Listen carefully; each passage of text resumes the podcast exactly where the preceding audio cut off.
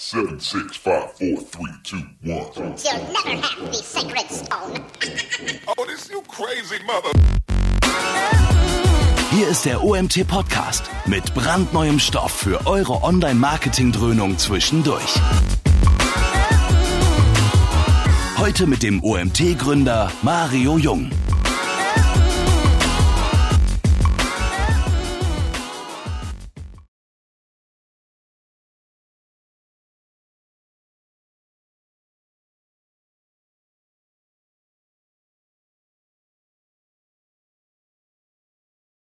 So.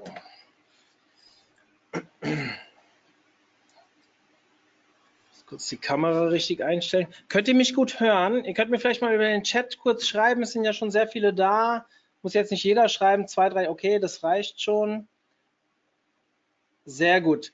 Ähm, ehrliche Frage. Ihr wisst, es ist äh, relativ heiß draußen. Ich bin sehr verwundert, dass so viele live da dabei sind. Ähm, ich bin insgesamt sehr verwundert, wie stark dieses Webinar angenommen wurde. Es ist unser drittstärkstes Webinar in Teilnehmerzahlen, was wir jemals hatten. Also es erfreut mich sehr, dass ihr so viele mir heute zuhören wollen. Ähm, ich bin sehr verwundert bei den Temperaturen, dass ihr das live tut und nicht äh, lieber im Schwimmbad hängt. Aber deswegen eine Bitte. Sagt mir kurz, ob ihr den Ventilator hört im Hintergrund, weil das wäre für die Aufzeichnung bescheuert. Und bevor wir aufzeichnen, oh, Super, das hört sich sehr gut an. Dankeschön. Es gibt keinen einzigen, der Ja sagt. Sehr gut. Dankeschön, das reicht. Ihr müsst nicht mehr antworten, ähm, weil das erleichtert mir hier vor den Lichtboxen doch ganz erheblich ähm, die Zeit jetzt. Sehr schön. Okay, wir fangen pünktlich an. Wir sind noch nicht genau um drei, deswegen mache ich jetzt gerade noch eine Einstellung. Eine Frage noch. Ich habe jetzt hier was eingefroren. Gucken, ob. Das ist immer ein bisschen doof, wenn ich normalerweise mit anderen Webinare halte, teste ich mit denen zusammen. Wenn man aber alleine ist, sehe ich ja nur das, was ich sehe. Seht ihr, wie die Slides weitergehen? Ich möchte einfach nur vermeiden, dass wir jetzt hier gleich in dem Webinar, in der Aufzeichnung Probleme kriegen. Okay. Okay, und das hat auch funktioniert. Super, dann habe ich alles getestet. Dann gucken wir jetzt mal auf die Uhr. Wir haben 15 Uhr. Dann lasst mich kurz die Fenster zumachen und dann starten wir. So, ihr könnt mich auch sehen. Sehr gut. Dann kann eigentlich, könnte es eigentlich losgehen gehen. Super. Okay. Ja, ich freue mich, habe ich eben schon gesagt, sehr viele heute hier begrüßen zu dürfen. Es ist sehr überraschend, wie viele Leute sich angemeldet haben. Total toll. Ich bin wirklich sehr stolz darauf und freue mich, auch wenn ich ein bisschen verwundert bin, weil ich wäre jetzt gerne lieber im Schwimmbad. Ich gehöre zu den Menschen, die nicht über dieses Wetter meckern. Ich freue mich, von mir aus könnte das ganze Jahr so heiß sein. Ich weiß, das verstehen nicht alle aber ich gebe zu, ich könnte mir auch gerade Besseres vorstellen, als ein Webinar zu halten. Und deswegen umso größer die Freude, dass so viele dabei sind. Für diejenigen, die im Vorfeld schon ein bisschen meine Kommunikation zu dem Webinar verfolgt haben, die wissen Bescheid. Dieses Webinar oder normalerweise sind Webinare bei uns so auf 45 Minuten angelegt. Es wird mal 10 Minuten länger, 10 Minuten kürzer plus Fragen. Dieses Webinar wird deutlich länger gehen. Heißt, wir zeichnen sowieso auf, also für diejenigen, die nicht die ganze Zeit dabei bleiben können, es wird aufgezeichnet und natürlich im Nachgang auch zur Verfügung gestellt. Jeder, der hier angemeldet ist, bekommt eigentlich automatisiert eine E-Mail, sobald das Ding online ist. So, warum dauert es so lange?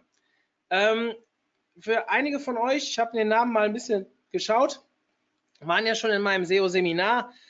Das geht über zwei Tage und das ist schon viel zu kurz, um das wirklich zu erklären und in die Materie einzuführen. Heute habe ich ein Thema gewählt, wo es um die richtige SEO-Strategie geht. Ein Thema, was man austreten könnte, wirklich fünf, zehn Tage lang, ist überhaupt kein Problem.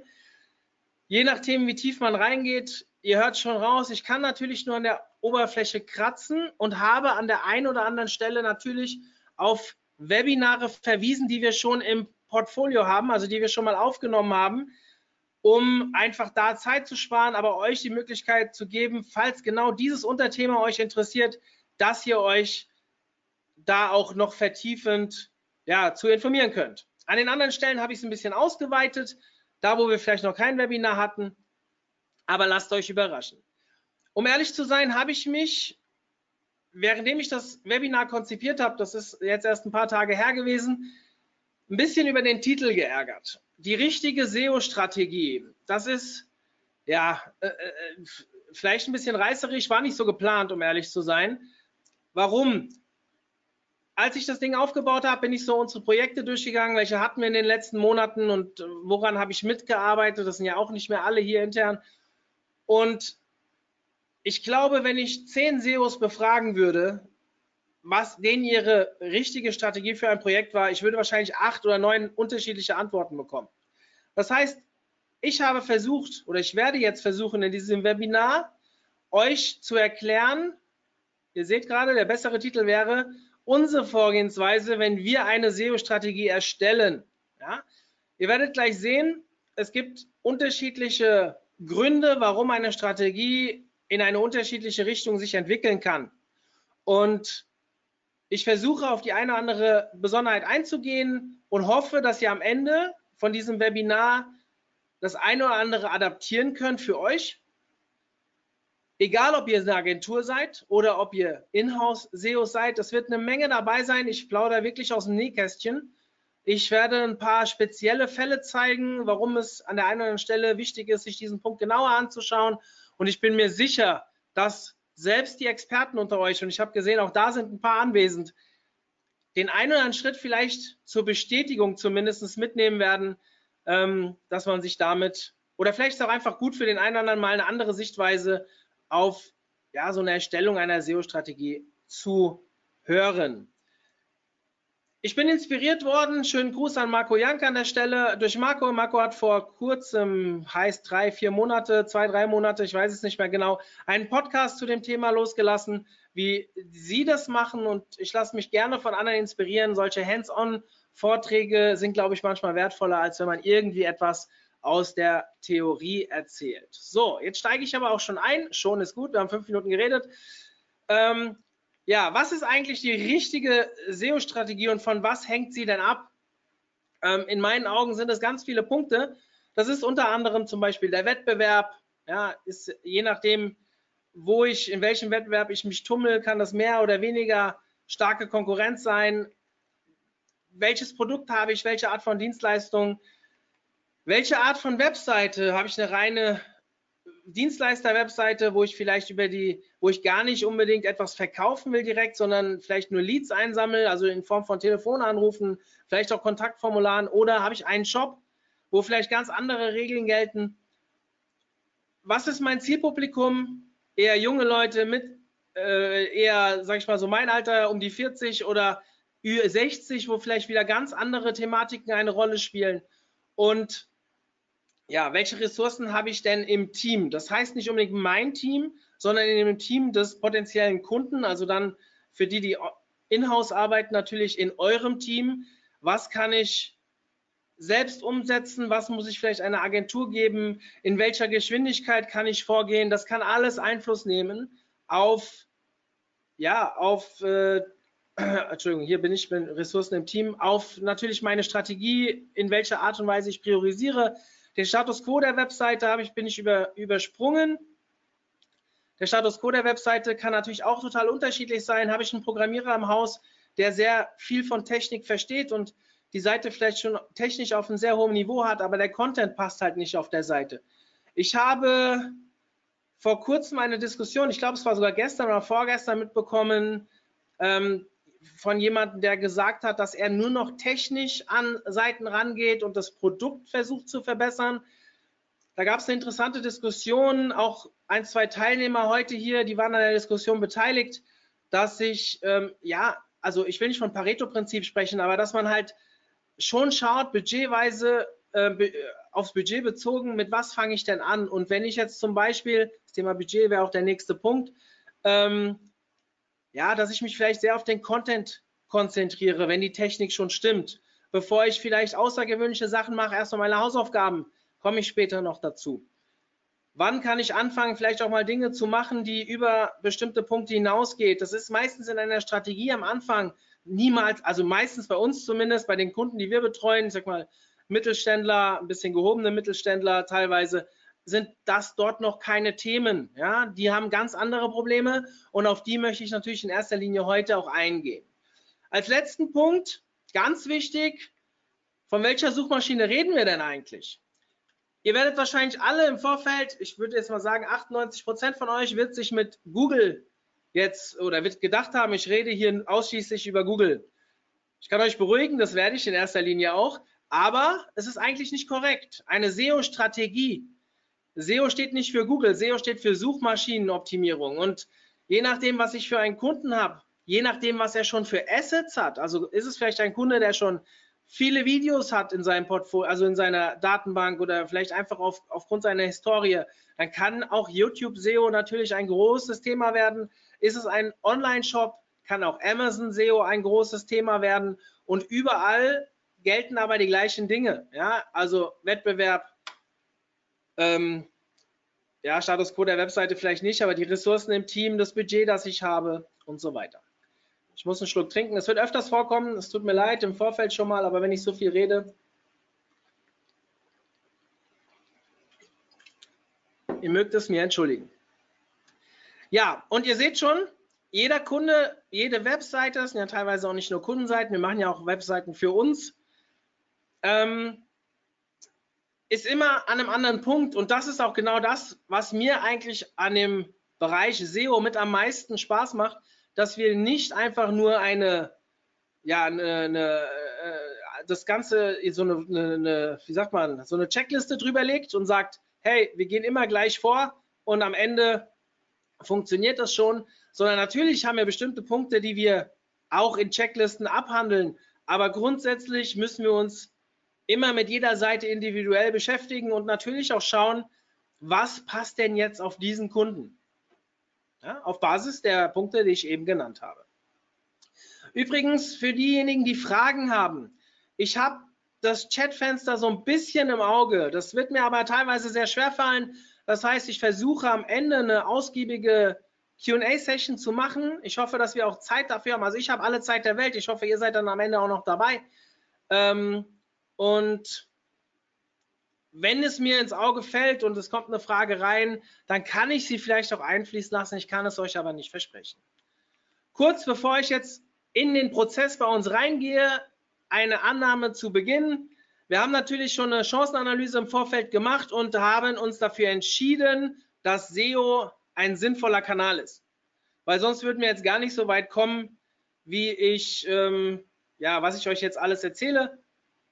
Es passiert tatsächlich auch regelmäßig bei uns, dass wir aufgrund von Budgetrestriktionen auch erstmal andere Kanäle empfehlen. Ich bin ein großer SEO-Fan davon, das wisst ihr mittlerweile alle, das solltet ihr auch hier in den ersten fünf Minuten schon mitbekommen haben.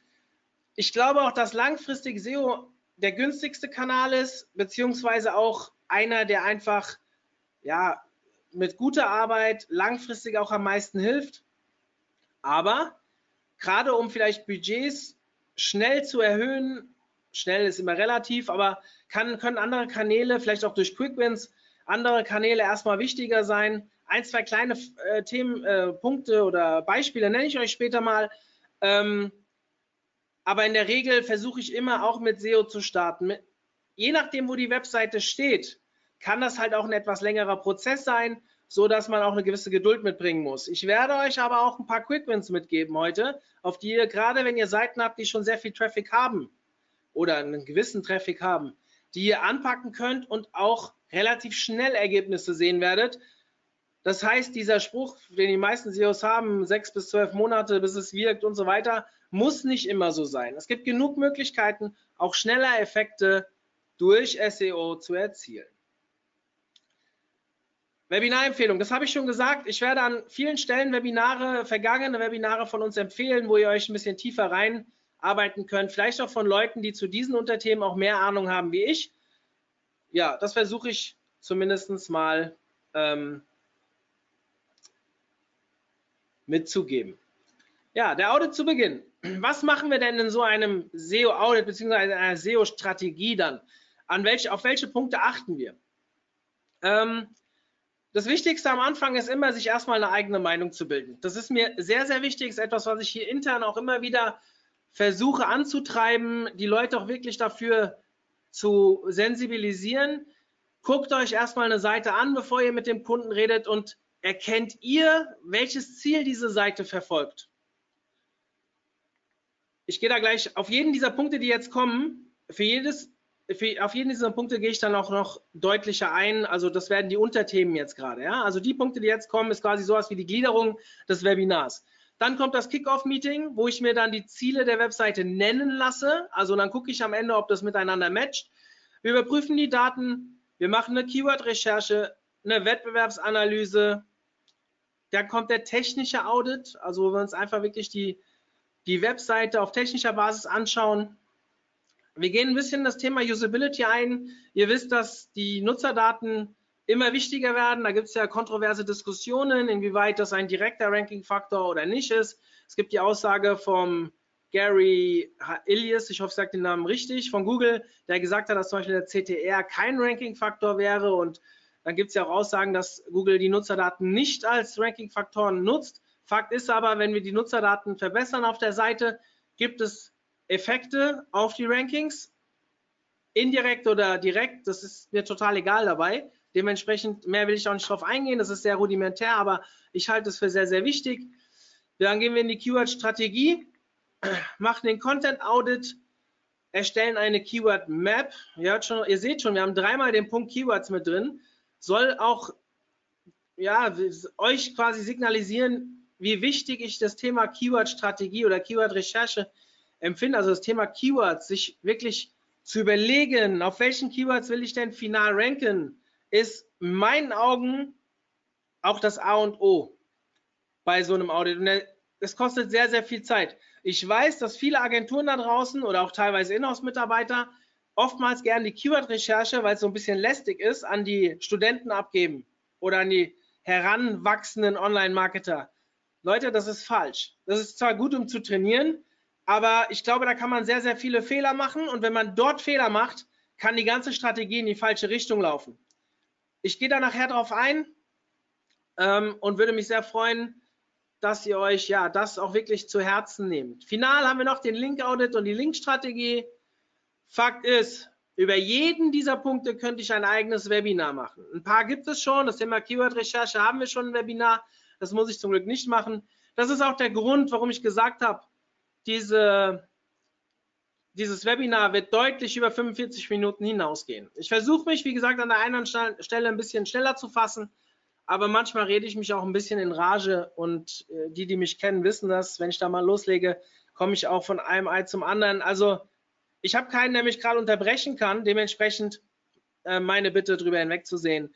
Ich habe die Uhr im Auge und ich würde sagen, jetzt fangen wir mal an. Erster Punkt, eigene Meinung bilden. Ich habe es eben schon gesagt, Ganz wichtig, ich gucke mir an, ist die Seite leicht verständlich, ist sie seriös, wie ist mein subjektives Gefühl, was diese Seite angeht? Und das Wichtigste, erkenne ich das Ziel der Seite, beziehungsweise was ist das Hauptprodukt und welche Dienstleistung möchte dieses, dieses Unternehmen ähm, verkaufen. Wenn ich das nicht sofort herausfinde, ja, dann haben wir schon mal grundsätzliche Fehler auf der Seite. Jetzt könnte man natürlich sagen, das ist ein CRO-Thema. Sehe ich nicht so. Wenn ich ein, auf einer Seite bin und mich dort nicht wohlfühle, nicht sofort erkenne, was ich da machen kann, werden viele Leute abspringen. Das ist sicherlich kein gutes Signal und ja, nicht das, was ich ähm, theoretisch brauche, um, um eine gewisse Nutzerzufriedenheit zur Verfügung zu stellen oder zu erreichen. Ich glaube, es ist sehr, sehr wichtig, dass, also für alle, die SEO unnötig verkomplizieren, sei mal an der Stelle eine Sache gesagt. Man kann sehr viel aufwendig, gerade bei großen Seiten, technisch sehr viel machen und so weiter.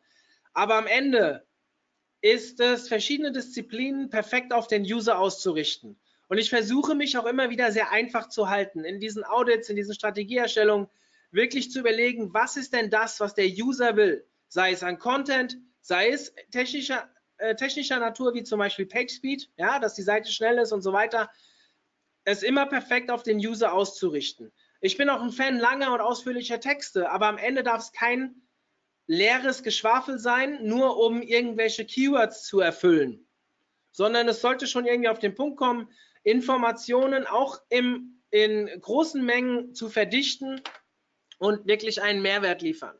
Kommen wir aber später zu. Ich bringe euch ein Beispiel mit zu diesem Thema eigene Meinung bilden. Ihr seht hier ein Unternehmen bei uns aus der Region, kein Kunde von, Kunde von uns. Deswegen habe ich auch die Brand nicht erwähnt. Hätte ich auch nicht, wenn es ein Kunde wäre, aber ich will jetzt nie kein Bashing betreiben, deswegen sollt ihr gar nicht wissen, wer das ist. Die verkaufen Haustüren und Fenster und so weiter. Und ihr seht, man erkennt relativ schnell, was sie mit dieser Unterseite, ihr seht oben in der Navigation die Produktübersicht und eine Unterseite sind die Haustüren. Seht ihr, ja, die verkaufen Haustüren. Okay, so viel, so gut. Aber was ist das Hauptziel dieser Seite? Ich mache es jetzt nicht über den Chat, ich habe auch keine Frage vorbereitet, aber ich glaube, wir sind uns einig, hier gibt es zwei Call-to-Action-Buttons. Der eine ist auffällig in Rot und der andere ist ein bisschen unauffälliger in dem Blau. Der in Blau macht auch keinen Sinn, der führt nämlich zurück auf die Produktübersicht. Also gehen wir mal davon aus, wenn ich so einen kleinen Text sehe, ein so relativ nichtssagendes Bild, weil da sehe ich keine Haustür, ja, gehe ich mal davon aus, dass das Ziel dieser Unterseite es ist, die Besucher in den Haustürkonfigurator zu bringen. Ja? Also scheinbar ist das das Ziel. Bevor ich das auflöse, zeige ich euch noch eine zweite Seite dieser Webseite. Und zwar Fenster bzw. Schiebetüren werden auf dieser Seite verkauft. Das ist ein sehr ähnliches Bild. Ich gehe nochmal zurück. Ja, da wird noch was geschoben und da unten nicht. Ähm, ist auch keine Tür, aber ihr seht zumindest unten noch ein paar Dinge. Hier ist kein Call-to-Action-Button zu sehen. Aber wir sehen hier unten sowas Grünes. Es gibt keinen Konfigurator, aber man kann sich zumindest ein Prospekt downloaden. Könnte hier, wenn man vielleicht eine E-Mail-Adresse abgeben muss oder sogar eine Telefonnummer, könnte vielleicht das Ziel dieser Unterseite sein. Ich glaube, ich muss euch nicht sagen, dass eine Seite in einem umkämpften Markt wie Fenster, Schiebetüren, Haustüren, ähm, es gibt sicherlich schwerere umkämpfte Märkte, aber es ist trotzdem auch so, dass man mit so einem Text so einer Seite dort sicherlich kein Spitzenranking erreichen wird. De facto ist es aber so, und da komme ich jetzt gleich drauf, dass ich dieses Beispiel natürlich gebracht habe, weil die von mir eben genannten ähm, Ziele sind nicht die Ziele dieser Seite. Sonst hätte ich es ja nicht bringen müssen. Ich will euch ja zeigen, wie man es falsch machen kann. Soll aber, wie gesagt, kein Bashing sein. So, dann habe ich meine eigene Meinung gebildet. Wir haben uns im Team vielleicht auch ausgetauscht. Es ist grundsätzlich immer schön, auch mal ein paar mehr Meinungen zu hören. Das ist äh, das, das Gute, wenn man größere Teams hat, die One-Man-Shows unter euch, gerade die internen, alleinstehenden Online-Marketer oder SEO-Manager, die haben es da ein bisschen schwieriger. Aber vielleicht könnt ihr euch ja auch mit ähm, äh, ja, befreundeten Netzwerk, sage ich mal, darüber unterhalten. Es ist schon, schon sehr gut, wenn man nicht immer nur seine eigene subjektive Sicht hat. So, dann kommen wir zu Punkt 2, das Kickoff-Meeting. Also, wofür ist das Kickoff-Meeting da? Natürlich erstmal ein gegenseitiges Kennenlernen, wir bauen persönlichen Kontakt auf. Jeder, der von euch im Dienstleistergeschäft ist oder beziehungsweise auch die Inhouse-Mitarbeiter, die mit Agenturen zusammenarbeiten, ich glaube, ihr werdet alle bestätigen, wie wichtig es ist, dass man die Person auch mal kennengelernt hat. Wichtig bei diesen Meetings ist, was sehr wichtig gerade im Bereich SEO ist, sind die, die Klärung, ist die Klärung der Entscheidungswege. Wir SEOs bringen meistens sehr viel Arbeit ins Unternehmen rein und ich kann mich an eine Menge Projekte erinnern, wo ich wirklich sogar an den Produkten beziehungsweise an der kompletten Strategie, also der Produktstrategie des Unternehmens rangegangen bin. Ähm, ein Beispiel, wir hatten eine Webseite, die Au-pair-Aufenthalte vermarktet und der ganze Wettbewerb hatte Backlinks zum Thema äh, von Universitäten. Und ich habe irgendwann herausgefunden, dass die anderen Webseiten auch Praktikas anbieten im Ausland und dadurch diese Backlinks bekommen haben. Da habe ich natürlich dieses Unternehmen auch dazu gedrängt, hey, bietet doch auch Praktikas im Ausland an, alleine für unsere Link-Building-Strategie. Das ist jetzt ein kleiner Punkt, der schnell erklärt ist. Es gibt natürlich auch ganz, ganz viele Punkte, wo man wirklich auch monatelang erstmal ein Management sensibilisieren muss, dass sie bereit sind, große Einschnitte für den Bereich SEO oder überhaupt fürs Online-Marketing einzugehen. Deswegen sind die Entscheidungswege zu klären immer sehr, sehr wichtig, ist aber auch in-house wichtig, an wen ihr rangehen müsst, damit ihr auch produktiv und effizient arbeiten könnt. So, ich sehe gerade, da ist auch eine Frage schon reingekommen. Ja. Ja, ja, ich gehe noch drauf ein, was das Ziel war. Das äh, habe ich mir extra aufgehoben, keine Sorge. Es hat auch nichts mit Storytelling zu tun, ähm, komme ich gleich zu. Ja, und jetzt der nächste Punkt ist, ich kläre mit dem, und da sind wir auch schon, mit dem Unternehmen, welche Ziele ähm, verfolgt denn dieses Unternehmen? Ja, oder mit dem ich zusammenarbeite. Und die Frage ist, matcht denn meine Erkenntnis mit der des Unternehmers, also der, der, Web, der Webseitenbetreiber? Sollte das nicht so sein, haben wir ein Problem. Und ich würde jetzt mal sagen, dass ich mit sehr vielen Webseiten zu tun habe und eh schon schneller erkenne, was man vorhat. Wenn wir uns nicht matchen, kann man natürlich auch noch ein paar externe dazu holen und mal fragen, aber meistens, ja, bin ich schon relativ richtig. So, das ist der Screen, den ihr vorhin gesehen habt zum Thema Haustüren. Das ist deckungsgleich mit den Fenstern. Das tatsächliche Ziel dieser Seite ist das hier. Besuchen Sie unsere Ausstellung. Ja, wäre ich auch nicht drauf gekommen. Ähm, ich weiß es hier zufällig, weil wir einen Kunden in dem gleichen Bereich haben, den wollte ich aber nicht als Beispiel nehmen. Der macht das auch deutlich besser, den hätte ich nicht als Beispiel nehmen können, auch schon bevor wir mit ihm zusammengearbeitet haben. De facto ist es aber so, wenn jemand in eine Ausstellung kommt, dann habe ich von gut geschulten Beratern eine gewisse Zeit jemand vor mir sitzen, kann Vertrauen aufbauen.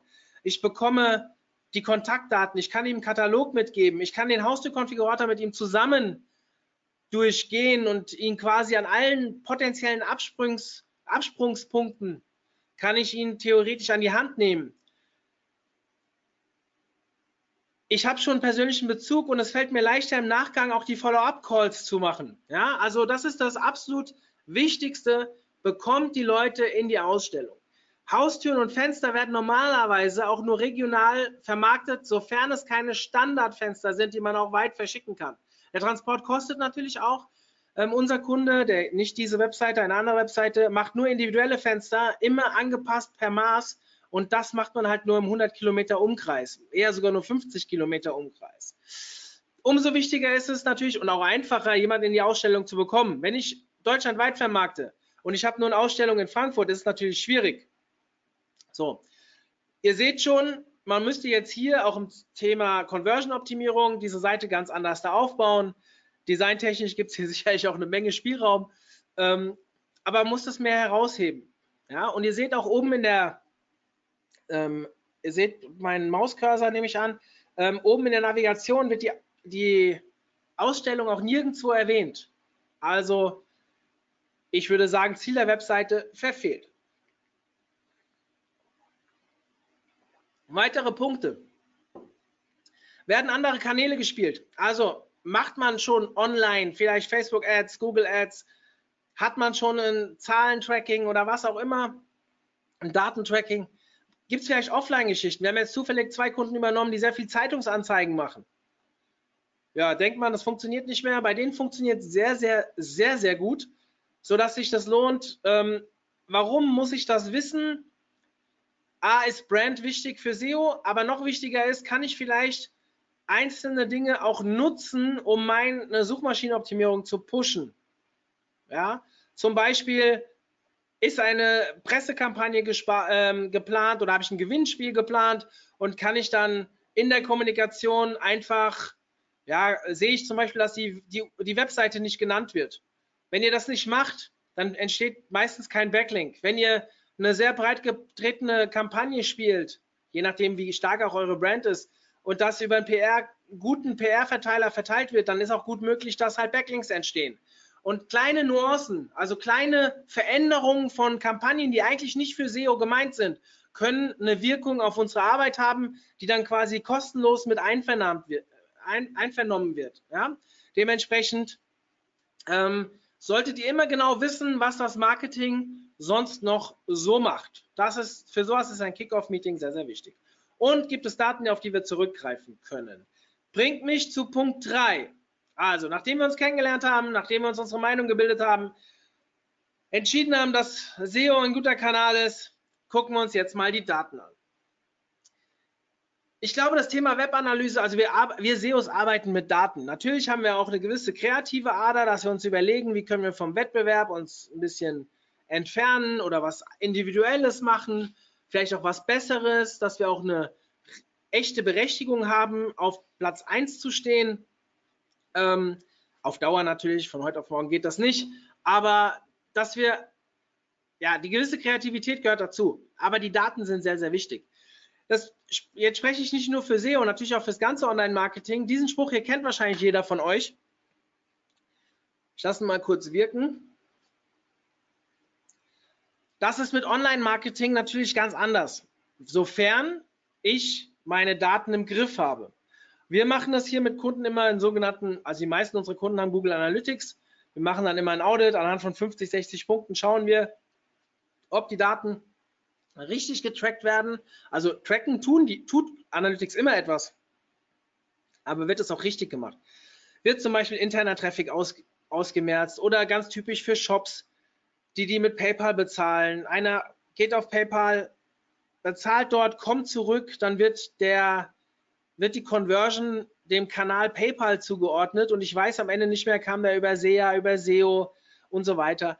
Da haben wir so 50, vielleicht sind es auch 60 Punkte, die wir dann da abfrühstücken, um erstmal Analytics optimal aufzustellen, damit wir nicht auf Basis falscher Daten zu Entscheidungen kommen.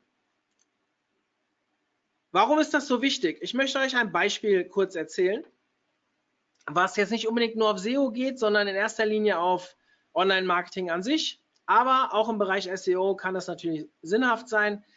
Ähm, stellt euch einfach mal vor, wir haben, oder ich, ich bringe gleich den, das Beispiel, was, was wir bei einem SEO-Audit ähm, gemerkt haben.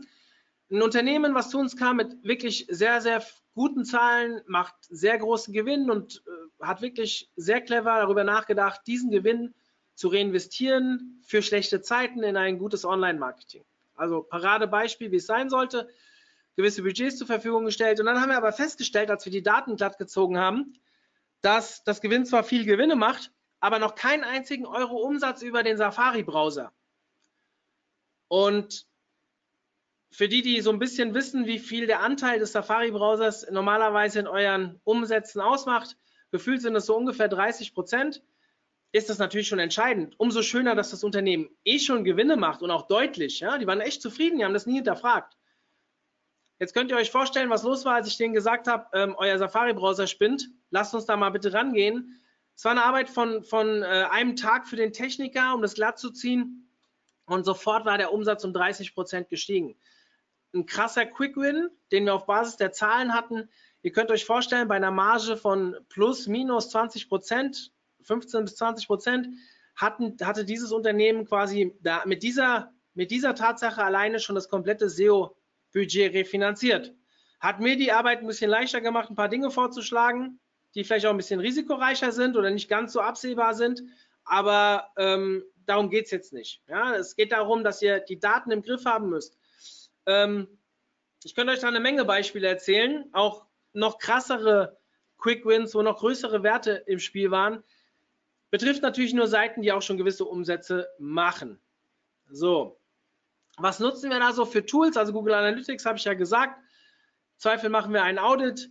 Ähm, dann die Google Search Konsole ist bei manchen Kunden schon aktiviert, manchmal nicht. Sich mal die Daten angucken, was da so, den, was da so passiert ist. Ich meine, jede Seite hat irgendwie eine Art von Optimierung. Ob die jetzt absichtlich passiert ist oder unabsichtlich auf Basis des Contents, der halt über die Jahre erstellt wurde, steht auf einem anderen Blatt Papier. Aber trotzdem gibt uns die Google Search Konsole sehr, sehr gute Daten, mit denen wir später arbeiten können und vielleicht auch an denen wir unsere Strategie ausrichten können. Wir sind große Fans vom Screaming Frog. Der Screaming Frog interpretiert uns nichts, aber der gibt uns natürlich eine Menge Daten. Gerade auf technische Themen weist er uns hin wo wir Fehler sehen können, wo wir einfach äh, Korrekturen durchführen können und ja, so einen schnellen Erfolg haben. Ähm, natürlich nutzen wir genau wie alle anderen auch bestimmte SEO-Tools, SEO Assistrix sowie SEMrush. Für die, die äh, Searchmetrics nutzen, das nutzen wir nicht. Fast keiner unserer Kunden nutzt Searchmetrics und dementsprechend haben wir es auch nicht im Portfolio. Zudem beschäftigen wir uns, wissen einige von euch auf Basis, äh, vielleicht deswegen, weil ich ja relativ häufig dazu referiere, sind wir sehr, sehr umtriebig, was das Thema Linkbuilding angeht. Dementsprechend wichtig ist auch das Linkbuilding in unserer Strategie.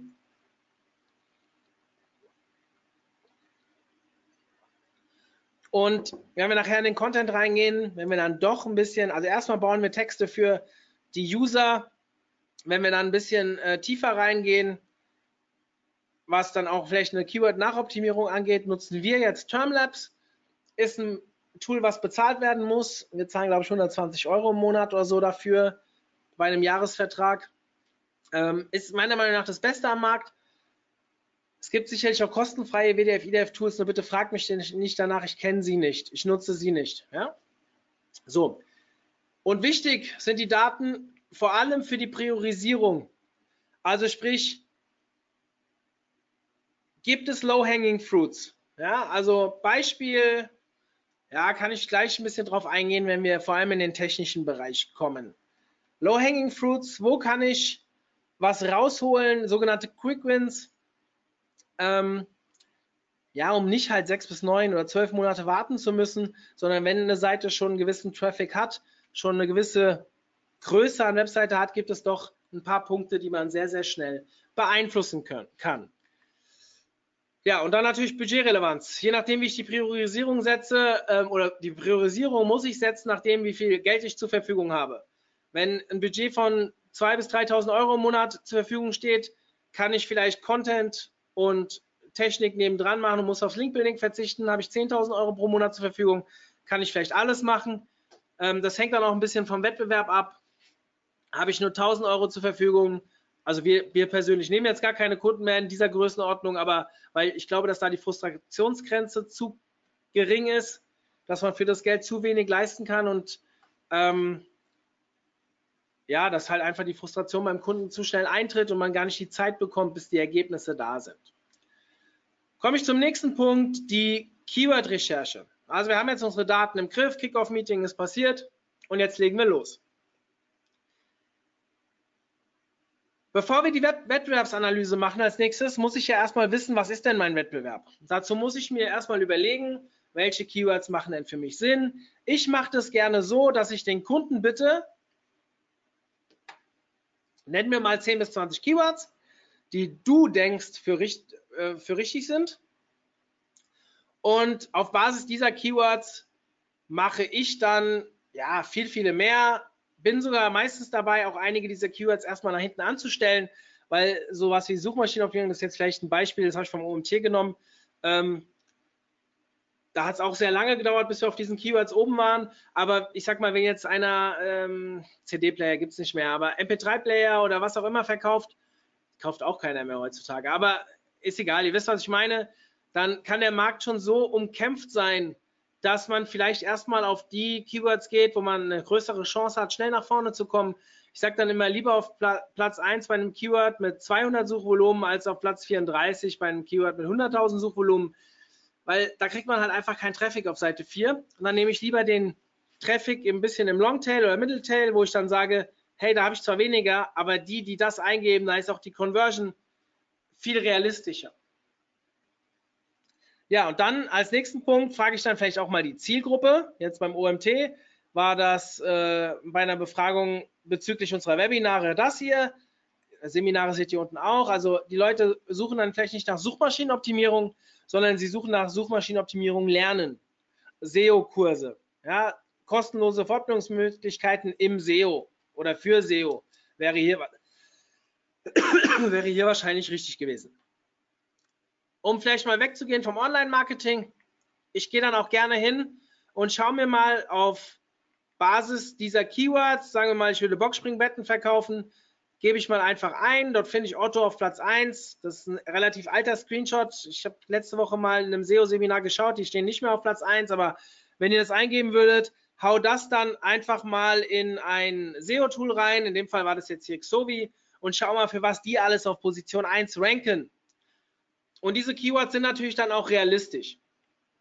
So, das war jetzt für ein Keyword. Wenn wir am Ende so einen Shop haben, der, keine Ahnung, 5000 Produkte hat und gefühlte 100 Kategorien, dann wird das natürlich ein sehr aufwendiger Prozess. Ja, also ich sehe jetzt hier zum Beispiel, dass ich auf Boxspringbetten weiß, Boxspringbett kaufen, was eine sehr, was wahrscheinlich sehr nah an der Conversion wäre. Ähm, das sind Keywords, auf die ich auf jeden Fall mit optimieren sollte. Die Mehrzahl natürlich auch. Ich habe jetzt hier nur zwei Pfeile gemacht. Theoretisch ist alles das, was hier auf Platz 1 steht, ja irgendwie für Google auf den Text relevant.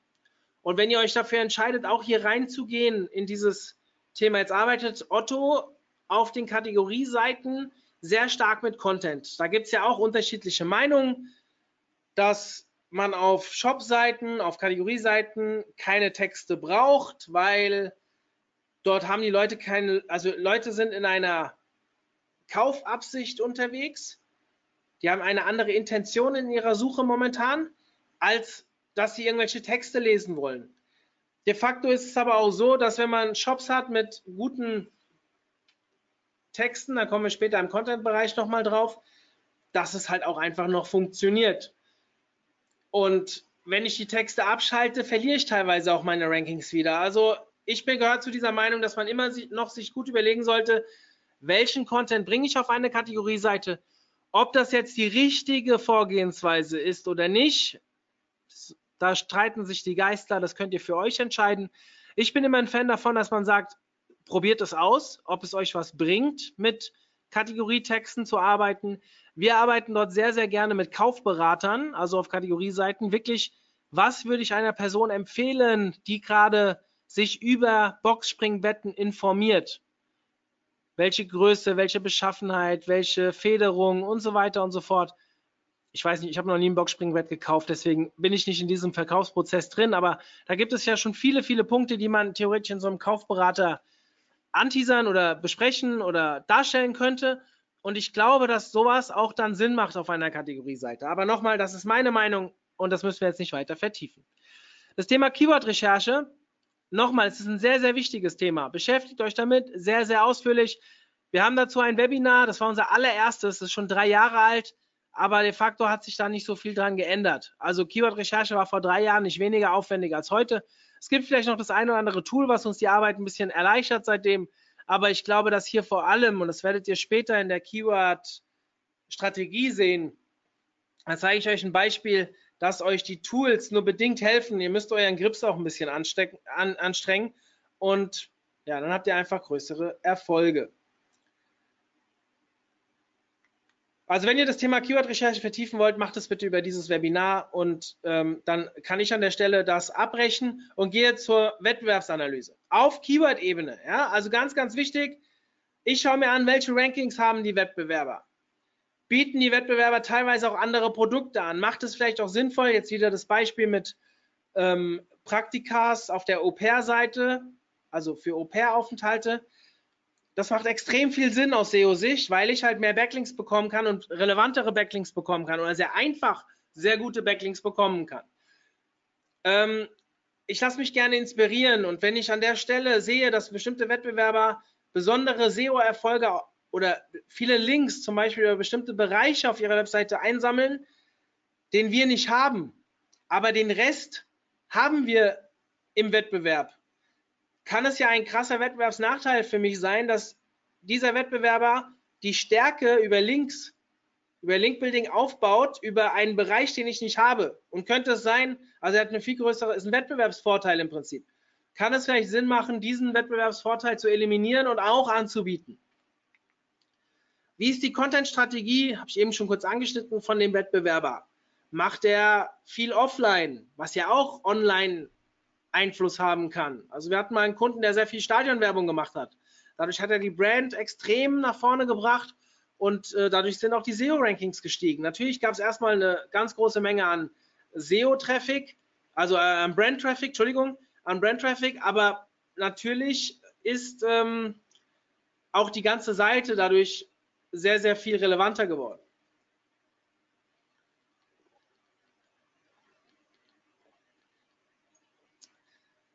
Okay.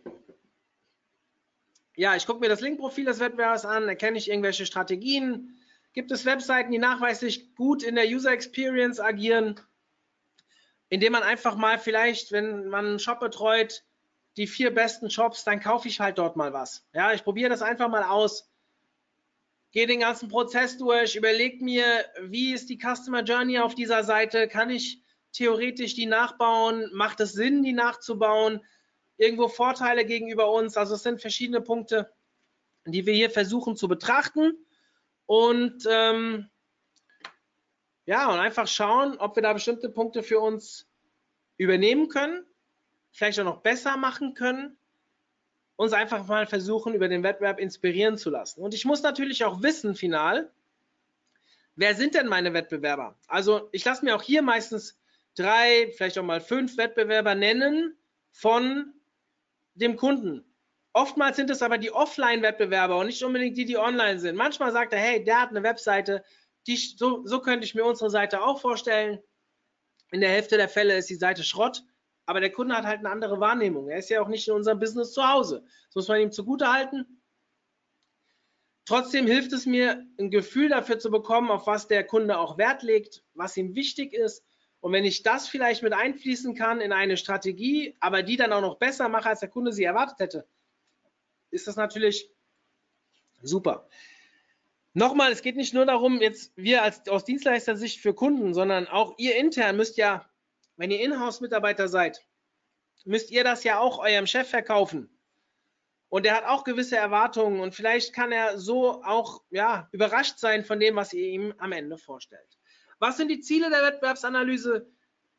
Ja, welche Bereiche soll ich mich fokussieren? Gibt es vielleicht bestimmte Produktbereiche, die besonders gut funktionieren können, wo vielleicht weniger Wettbewerb ist?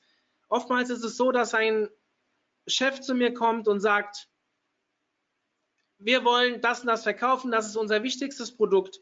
Dann stellt ihr aber in der SEO-Strategie oder der, im SEO-Audit fest, dass genau dieser Bereich extrem umkämpft ist im Netz. Ihr habt aber einen anderen Bereich, wo ihr extrem punkten könnt. Das ist nicht euer Hauptprodukt, aber es ist vielleicht erstmal gut, um die ersten Einnahmen über online zu schaffen und vielleicht mit weniger Aufwand auch dort nach oben zu kommen.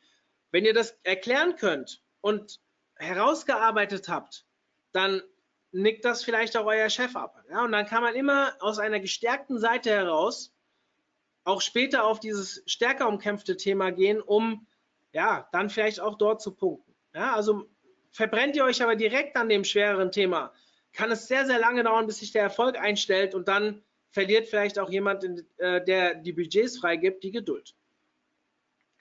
Ja, gibt es Themen mit weniger Wettbewerb, das habe ich eben schon gesagt. Und wichtig für mich ist die Inspiration. Das habe ich auch schon zweimal gesagt. Die Content-Inspiration. Was für Themen habe ich? Beim Fenster-Thema, was wir eben hatten, könnte das zum Beispiel das Thema Einbruchsschutz sein. Oder das Thema ähm, Insektenschutz. Das sind so Themen, die man mit Fenstern sehr, sehr gut spielen kann. So, jetzt kenne ich den Wettbewerb, ich weiß, auf welche Bereiche ich will. Jetzt fange ich mich an, um die Hausaufgaben zu kümmern. Kommen wir zum Thema Technik. Nicht unbedingt mein Paradethema. Ich habe euch mal hier auf einen Schlag gesagt, ge gezeigt, was so die ersten Themen sind, mit denen wir uns extrem auseinandersetzen. Wie ist die Struktur der Seite? Ist die sinnvoll? Was habe ich für eine Hierarchie auf der Seite? Also was habe ich in der Hauptnavigation, in der Unternavigation, bei Shops zum Beispiel? ist meine wichtigste Dienstleistung, mein, wichtigster, mein wichtigstes Produkt auch dementsprechend ähm, positioniert, dass das erkennbar ist. Also mit solchen Themen beschäftige ich mich hier. Das Thema PageSpeed halte ich für sehr, sehr wichtig. Jetzt hat Google letztes Jahr, im Juli war es, glaube ich, gesagt, dass PageSpeed auch ein offizieller Ranking-Faktor ist. In meinen Augen war das auch vorher extrem wichtig, weil wenn die Seite schnell ist, dann fühlen sich die Leute wohl auf der Seite. Und wenn sie sich wohlfühlen, bleiben sie lange auf der Seite und die Kaufwahrscheinlichkeit ist höher. Ich glaube, dass Google das sehr, sehr stark bewertet, wie lange jemand auf der Seite ist, wie schnell er abspringt, die Kombination aus allem. Ähm, und natürlich auch dieses ganze Thema bis zu einer Conversion zu kommen, dass das sehr, sehr positiv sein kann, wenn ihr so etwas in den Griff bekommt. Und da ist der Page Speed natürlich ein ganz, ganz wichtiges Thema. Die Leute warten ungern. Überschriften sind die richtig gewählt, gibt es nur eine H1, ist die H2, sind die H2, ist die H3 in der richtigen Art und Weise aufgebaut auf der Seite. Das Thema Metadaten, da gehe ich gleich ein bisschen mehr drauf ein. Das Thema Redirections, gab es vielleicht schon Relaunches, wurden vielleicht mehrere Umleitungen auf denselben Inhalt gelegt, verlieren wir zu viel Zeit durch die Redirections. Was ist, äh, wurden vielleicht bei Relaunches, Redirections nicht richtig gesetzt? Haben wir viel, viele 404er deswegen?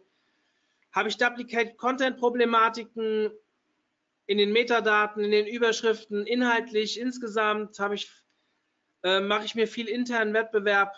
Das geht auch nachher, das werde ich nachher im Content nochmal ein bisschen besprechen. Wie sind meine Bilder auf der Seite angelegt? Sind die ordentlich betextet? Sind sie, ja, also viele, viele Punkte. Das ganze Thema strukturierte Daten. Was kann ich auszeichnen auf der Seite? Habe ich Produkte, die ich auszeichnen kann? Vielleicht Fra Texte, die Fragen beantworten und äh, kann QA ähm, äh, Daten auszeichnen. Habe ich Crawling-Fehler? Ich sage, er redet dann immer gern von der 404-Party auf meiner Seite. Ja, HTTP 2, ein Thema momentan. Ja, irgendwann kam HTTPS, jetzt HTTP 2, das angeblich noch schneller ist. Ich habe es selbst nie getestet, aber wir setzen es trotzdem um. Interne Verlinkung. Also ihr seht, es gibt viel zu tun, technisch.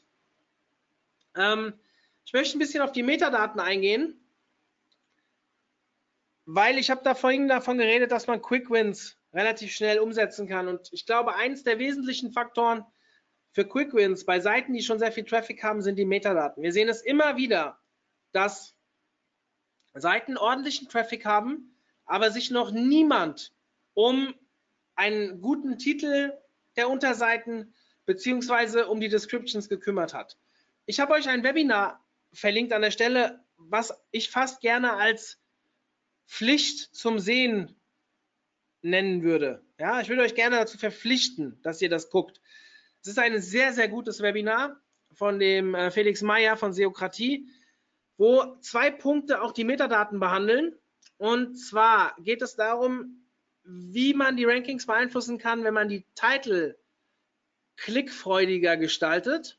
Auch wenn ein Gary Illius sagt, dass die CTR nicht wesentlich ist, zeigt hier ähm, Felix von Seokratie sehr, sehr genau, wie die Ranking-Effekte waren auf Veränderungen der SEO, der überhaupt der äh, Titles, der Meta-Titles. Ganz, ganz geil. Guckt euch das mal an. Er zeigt auch, dass die Description keinen direkten Einfluss auf die Rankings hat. De facto ist es aber auch so, wir, wir plädieren ja immer in AIDA-Form die Descriptions zu schreiben. Ähm, für diejenigen unter euch, die nicht wissen, was damit gemeint ist, googelt einfach mal AIDA Meta Description. Dann kriegt ihr normalerweise an erster Stelle einen Artikel von Systrix. Und dieser Artikel ist gut, der erklärt das sehr, sehr gut. Das brauche ich auch, ähm, ja, ist eine Leseempfehlung für die, die es wirklich nicht kennen. Und ähm, schaut euch das mal an. Ja, da seht ihr, wie wichtig es ist, auch die Click-Through-Rate zu verbessern auf Basis der Meta-Description. Also Technik, ganz, ganz wichtig. Wenn ihr euch mit dem Thema PageSpeed mehr auseinandersetzen wollt, habe ich noch ein Webinar für euch. Das ist noch gar nicht so alt. Das hat der unser Programmierer, der Daniel, Daniel Völzko, hat euch quasi auch ein Hands-on beziehungsweise ein, ein echtes Beispiel gezeigt, wie er nach unserem Relaunch im Januar den OMT, den Page Speed auf ja, maximale Geschwindigkeit gebracht hat. Ein Thema, an dem wir fortlaufend arbeiten. Wir haben gerade wieder ein Plugin installiert, da ist die Geschwindigkeit nach unten gegangen, dann haben wir wieder daran gearbeitet, jetzt ist die Geschwindigkeit wieder sehr schnell. Daniel erklärt das sehr, sehr genau und das Interessante ist, es gab einen User, der dieses Webinar komplett für seine Seite nachgebaut hat und hatte genau die gleichen Ergebnisse. Schaut euch das an, wenn euch das Thema PageSpeed interessiert. Wenn ihr weitere Leseempfehlungen zu technischen Themen haben wollt, dann kommt auf mich zu. Ich habe eigentlich zu allem etwas in der Hinterhand. So, wenn wir mit der Technik fertig sind. Nochmal, ich glaube, dass die Technik im Rahmen der SEO-Strategie, ich will nicht sagen immer gleich ist, sondern ich glaube, die Technik ist die Basis. Und wenn eure Seite nicht optimal für Google ausgerichtet ist, ja, Überschriften richtig, Geschwindigkeit gut und so weiter, könnt ihr so viel Content aufbauen, wie ihr wollt, auch Linkbuilding betreiben. Ihr werdet immer Probleme kriegen und deswegen sind das Hausaufgaben. Das ist auch immer oder anders. Das ist bei jedem Kunden natürlich auch anders, was ich zu tun habe, weil je nachdem, was er für Stärken und Schwächen hat. Aber de facto ist es so, ihr solltet das alles im Griff haben. So, da ist wieder was reingekommen.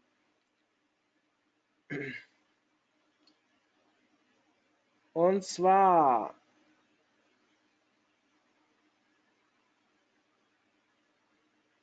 Okay, hier fragt mich jemand nach etwas.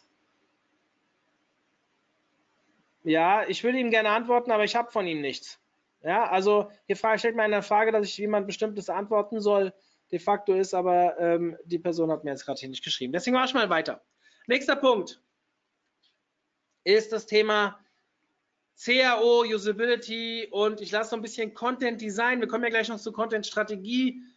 Ähm, Content Strategie und Content Design sind für mich zwei Punkte. Content Design geht so ein bisschen in das, was, ja, wie der Content aufgebaut ist, führt er zu einer Conversion und so weiter. Die Content Strategie später geht eher in das Inhaltliche. Ja?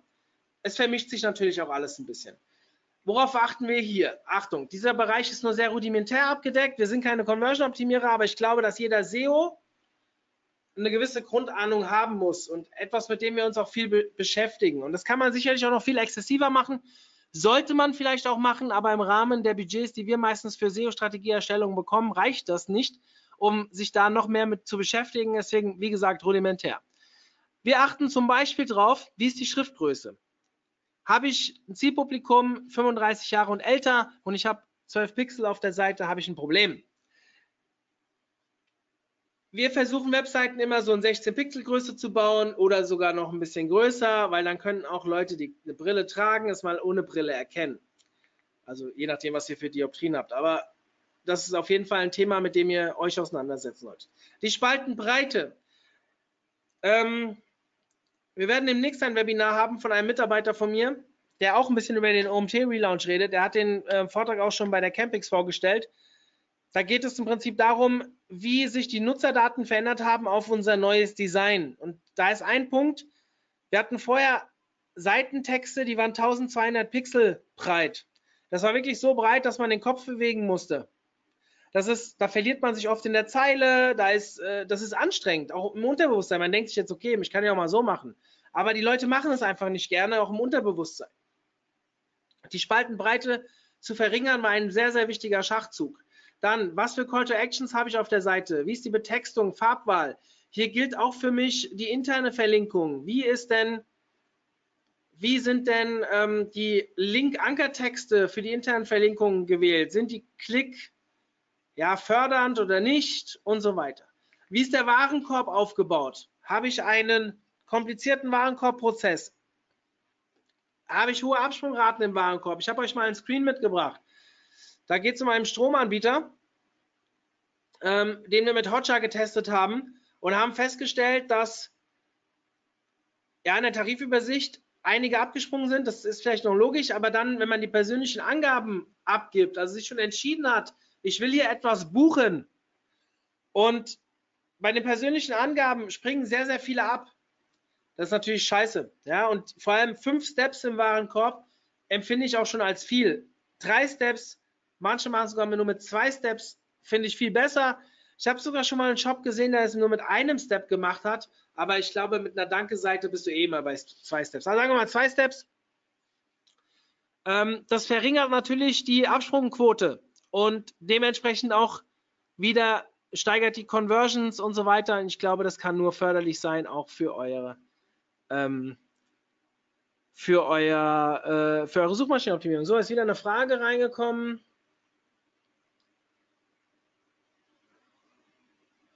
Ja, hier fragt jemand, wir sind beim Technischen, das kann ich gerne mal einfließen lassen. John Müller sagte vor einigen Wochen in einem QA, dass es aus SEO-Sicht egal ist, ob es nur eine oder mehrere H1-Überschriften auf einer Seite gibt. Was hältst du davon? Soweit ich weiß, steht in den Google-Richtlinien oder in dieser Einführung von Google steht drin, dass es eine sein sollte. Das ist nicht 100% bestätigt. Ich habe die vor langer, langer Zeit gelesen. Sollte das falsch sein, ähm, ich kann euch sagen, ich war letztes Wochenende, also vor, nee, vorletztes Wochenende, auf der SEO on the Beach, also einer spanischen SEO-Konferenz, auf der zufällig Gary Ilias gesprochen hat. Er hat einen Vortrag gehalten zum Thema Bilder- und Video-SEO. Diesen Vortrag habe ich in unserer Facebook-Club-Gruppe, ich habe den komplett mit dem Handy gefilmt und habe den online gestellt. Ihr könnt euch den anschauen. Und dort hat er meines Wissens nach klar gesagt, dass ihr extrem auf die Titles achten sollt und meinte auch in diesem Vortrag, dass die Titles oder er hat es danach gesagt, als ich nicht mehr aufgenommen habe. Das kann ich nicht. Ich glaube, es ist auf der Aufnahme drauf. ähm, dass es wichtig ist, dass ihr eine H1 habt. So, ein Google-Mitarbeiter widerspricht dem anderen. Was machen wir jetzt da draus? Ich würde es einfach tun. Normalerweise sehe ich auch eher den umgekehrten Fall, dass ich nicht äh, mehrere H1 auf der Seite habe, sondern dass ich keine H1 auf der Seite habe und durch das äh, WordPress-Template oder welches Template auch immer genutzt wird, ähm, mehrere H2s auf der Seite habe, aber keine H1. Es gibt auch den anderen Fall, ich weiß, auch den habe ich schon gesehen, aber grundsätzlich versucht es doch zu machen. Das ist meistens nicht viel Aufwand. Eine ordentliche Überschriftenstruktur einzuziehen, kann in meinen Augen für die, die Webseite so oder so nicht verkehrt sein. Und wenn es keine positiven Effekte hat, ähm, dann ist es halt so. Aber da mich in irgendwelchen Mythen zu bewegen, mit so wenig Aufwand, mit dem ich das umsetzen könnte, ähm, würde ich auf keinen Fall da in eine Diskussion gehen. Okay, jetzt schreiben ein paar Leute da ähm, dazu, einige bestätigen mich. Ich möchte jetzt gerne erstmal weitergehen und dann können wir weiter in diese Themen reingehen. Okay, ähm, ja, dann Formulare an sich, so wie wir eben den Warenkorb besprochen haben. Jetzt muss ich kurz gucken, dass ich hier wieder klicken kann.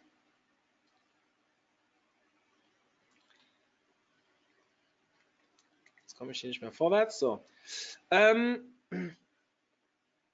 ja, Formulare an sich. Ich habe euch noch ein Beispiel mitgebracht. Das ist dann genau diese Eingabe der persönlichen Daten, die ihr eben gesehen habt, wo ich den hohen Drop-off habe. Ich muss mal ein Stück trinken.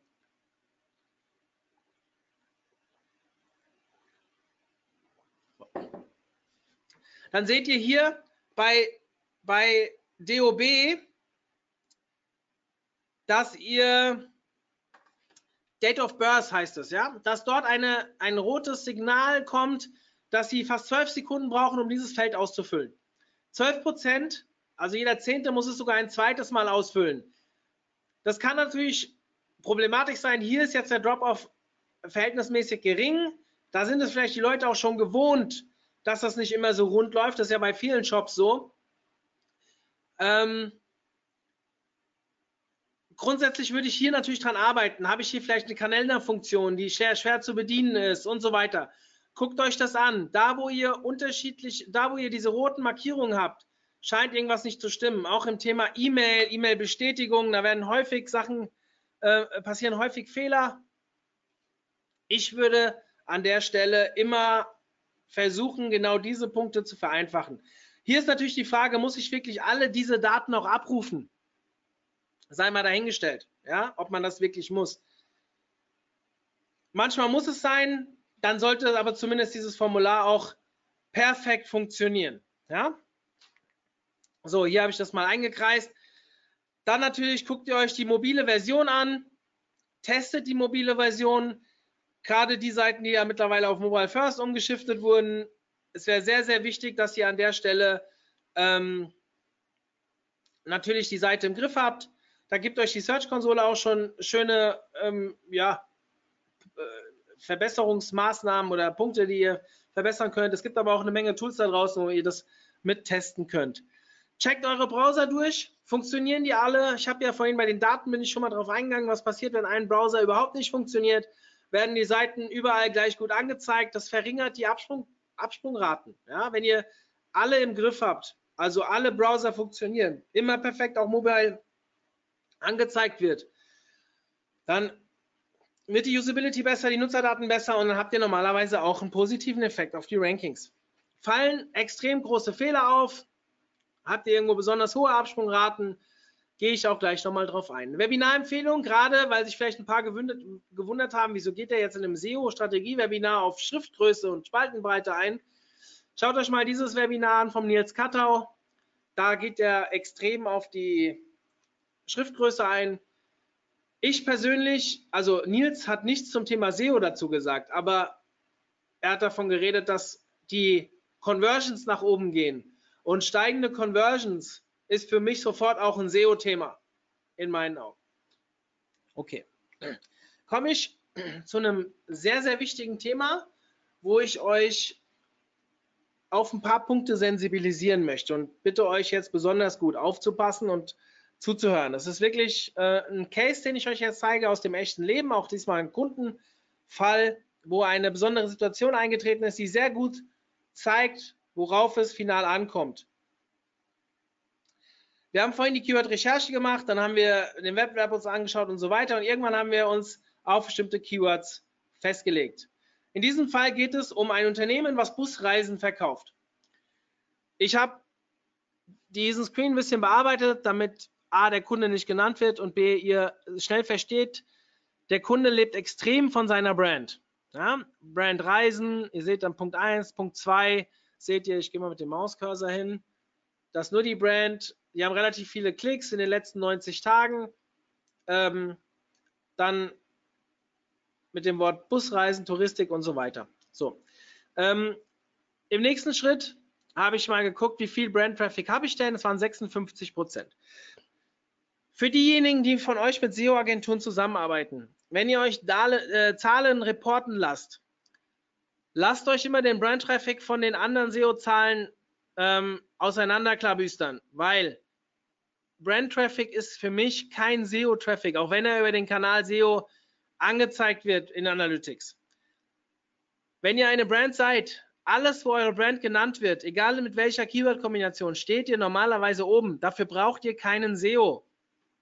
Ja, wenn ihr das auch nicht habt, dann habt ihr grundsätzlich etwas falsch gemacht. Also ja, auch das kann man dann ein SEO natürlich beeinflussen, hat dann auch seine Daseinsberechtigung, indem er euch dafür sensibilisiert oder euch den Weg zeigt, wie man da hinkommt. In der Regel, wenn wir Kunden übernehmen, die schon eine gewisse Brandgröße haben, ist das schon vorhanden.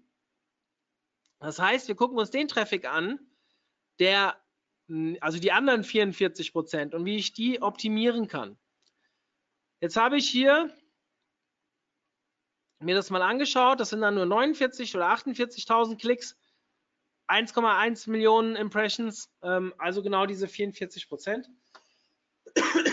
Entschuldigung. Und schau mir jetzt hier zum Beispiel an, ähm, was habe ich denn für Klickraten? Hier sehe ich zum Beispiel das Wort Busreisen, habe ich eine ganz ordentliche Durchschnittsposition. Ich bin schon auf Seite 1, sehr viele Impressions, geht sicherlich auch noch besser.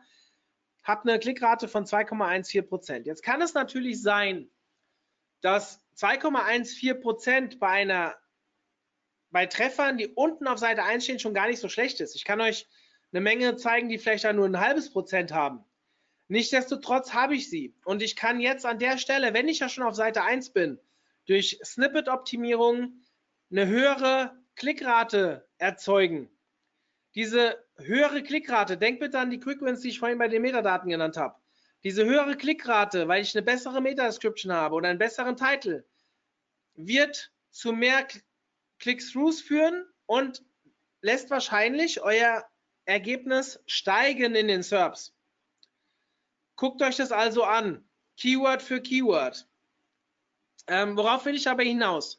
In der Keyword-Strategie überlegen wir uns natürlich für unterschiedliche Seiten, welche Keywords sollen denn darauf ranken. Das brauche ich auch später für meine Keyword-Map. Ich möchte euch aber an einem e-, echten Beispiel gleich zeigen. Also erstmal, welche Keywords brauche ich für die Startseite? In diesem Fall bei dem Kunden sind es nur die Brand-Keywords und auch nicht alle. Ja? Auf der Kategorie Seiten für Busreisen habe ich zum Beispiel Brand plus Busreise natürlich auch, aber die meisten Brand-Keywords gehen auf die Startseite. Ich habe mir auch keine anderen Keywords überlegt. Bei einem Shop könnte das passiert das öfters mal, dass ich auch an der Brand vorbei Keywords für die Startseite mir überlege, aber bei der Seite hier hat es einfach keinen Sinn gemacht. Auf den Kategorieseiten waren es jetzt hier so Sachen wie Busreisen, Busausflug und so weiter. Dann gab es verschiedene Reisevarianten. Da habe ich mir dann Städtereisen, Städtetrip, Städtetrip mit Bus überlegt. Die Keyword-Strategie als das Reiseziel, wenn ich die Städte mit reingeholt habe, da haben wir eher auf Longtail-Keywords optimiert, zum Beispiel, oder Mitteltail nennt sich das dann, glaube ich. Städtetrip Bamberg, Städtereise Bamberg, Busreise Bamberg, mit dem Bus nach Bamberg waren dann verschiedene Punkte, die, die wir angegangen sind. Und dann das Reiseangebot. Also das muss ich jetzt nicht weiter vertiefen. Es geht mir im Prinzip darum, dass ihr euch wirklich überlegt, welche Content-Seiten habt ihr? Das können ja im Shop Produktseiten sein. Das kann auch ein Magazin sein oder ein Blog sein, den wir jetzt hier noch nicht mit drin hatten. Ähm, überlegt euch, welche Content-Seiten ihr schon habt und welche Seiten machen denn für welches Keyword Sinn. Warum? Jetzt kommen wir so ein bisschen drauf. Ich zeige euch mal ein konkretes Beispiel. ihr habt jetzt zum Beispiel das Wort Busreisen, Busreisen.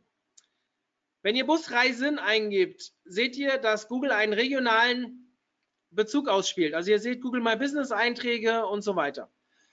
Scheinbar geht Google davon aus, dass wenn ihr Busreisen aus eingebt, dass ihr nach regionalen Busreiseanbietern suchen könntet, die quasi aus eurer Region losfahren, vielleicht sogar über die ihr einen Bus mieten könnt, wenn ihr vielleicht mit einem Verein fahrt oder sowas. Wenn ihr aber zum Beispiel ähm, Busreise Hamburg eingebt, habt ihr auch die Suchintention, dass regional also äh, regionale Anbieter aus Hamburg angezeigt werden, obwohl viele, die Busreise Hamburg eingeben, ja vielleicht nach einem Reiseveranstalter suchen, der sie nach Hamburg bringt. Das kann problematisch sein. Da müsst ihr euch genau die SERPs angucken, was verlangt, was erwartet Google an der Stelle und dementsprechend müsst ihr eure Texte ausrichten. Wenn ihr das nicht macht, werdet ihr dort nicht ranken oder sehr schwierig. Ja, da müsst ihr eine sehr, sehr starke Seite sein. Also der Content ist ja nicht das einzige Ranking-Signal, aber wenn ihr eine große Chance haben wollt, guckt euch erstmal an, was erwartet Google denn für Inhalte an der Stelle, machen die für euch Sinn und dann baut sie dementsprechend auf. Nicht nach, sondern baut sie auf. Interessant ist, ich habe euch eben zwei Folien davor, ich gehe nochmal zurück. Busreisen ist als Brand regional. Jetzt gehen wir hier, wenn ihr das in der Einzahl sagt, Busreise, dann habe ich keinen regionalen Bezug bei Google. Zumindest nicht damals, als wir den Screenshot genommen haben. Das habe ich jetzt nicht nochmal verifiziert. Aber dort werden euch auf einmal Anbieter gezeigt, die euch in, der, in ganz Europa, sage ich jetzt mal, Busreisen, also Busreisen anbieten zu Zielen in ganz Europa. Das war jetzt für unseren Kunden sehr, sehr relevant. Das heißt, Busreisen könnt ihr nie eine so gute Position erwarten wie bei Busreise. Sowas sollte man wissen. Ja, ist ein sehr, sehr gutes Beispiel, um zu zeigen, wie unterschiedlich so Keywords, die nah aneinander sind, eigentlich sein können. Ich gehe aber noch einen Schritt weiter. Wenn ihr zum Beispiel ähm, Frankfurt, also Busreise Frankfurt-Hamburg eingebt, also ihr erinnert euch dran, Busreise Fra Hamburg hat euch ausgespielt Anbieter aus der Region und ein paar Anbieter, die euch in die Region bringen können. Wenn ihr aber Busreise Frankfurt-Hamburg eingebt oder Frankfurt-Hamburg-Busreise, dann geht Google davon aus, was ganz anderes, dann geht Google davon aus, dass ihr eine Alternative zur Deutschen Bahn sucht. Also was wie Flixbus, äh, Flixbus, ja genau, Flixbus, nichts, wo ihr eine Urlaubsreise mitmacht, sondern einfach nur ein Transfer wollt ihr dort buchen. Entschuldigung.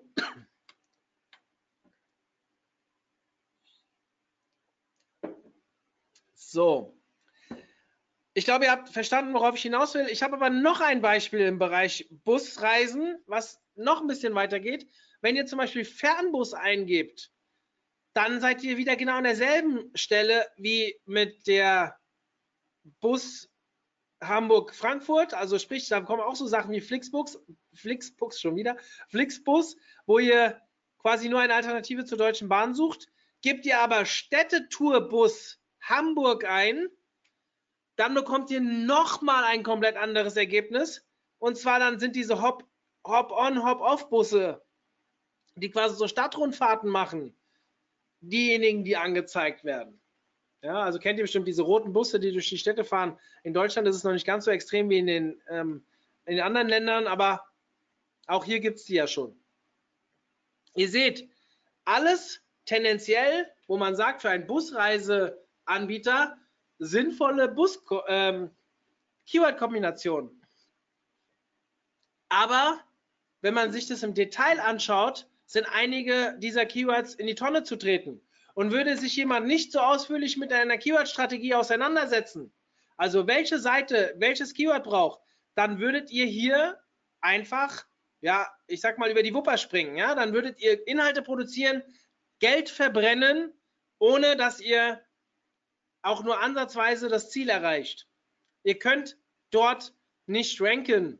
Ja, also beschäftigt euch damit. Und wenn ihr das gemacht habt, diese Keyword-Strategie, wirklich für jede einzelne Unterseite, ich gehe sehr weit, sprich sogar für Produkte, ja, für eure wichtigsten Produkte, habt ihr 5000 Produkte, wird es schwierig. Da kann man sehr viel mit Automation arbeiten. Da will ich heute aber nicht drauf eingehen. Aber manchmal ist es ja so, dass 10% eurer Produkte 80% des Umsatzes machen. Also nehmt euch diese 10% der Produkte und überlegt euch gute Produkttexte. Ausführlich auch, ja? Beschäftigt euch damit. Ihr werdet das ganz krass im Umsatz spüren. Und nicht, indem ihr pauschal arbeitet, sondern indem ihr euch jede einzelne, Entschuldigung, fucking Seite anguckt und diese optimiert auf die Keywörter, die doch auch wirklich von der Suchintention her Sinn machen. Und mit jedem weiteren Core oder Medicine Update oder wie sie alle heißen, geht Google immer mehr in diese Suchintention rein. Das wurde nicht offiziell gesagt, aber ich glaube, wir haben mal in der Diskussion mit Malte Landwehr und Jens Faulrath relativ klargestellt, also ich weniger, die anderen, dass diese Suchintentionen mit jedem Update immer wichtiger werden. Google geht immer granularer in die Keywords rein und versucht konkret die richtigen SERPs anzuzeigen. Ja, komme ich zum Thema Content Audit bzw. Strategie. Was machen wir da? Ähm, ich habe es eben schon gesagt, erstmal überlegen wir uns, welche Inhaltsseiten haben wir denn? Also, welche Inhalte sind schon vorhanden? Habe ich Text auf der Startseite, Kategorien, Produkttexte, Magazin?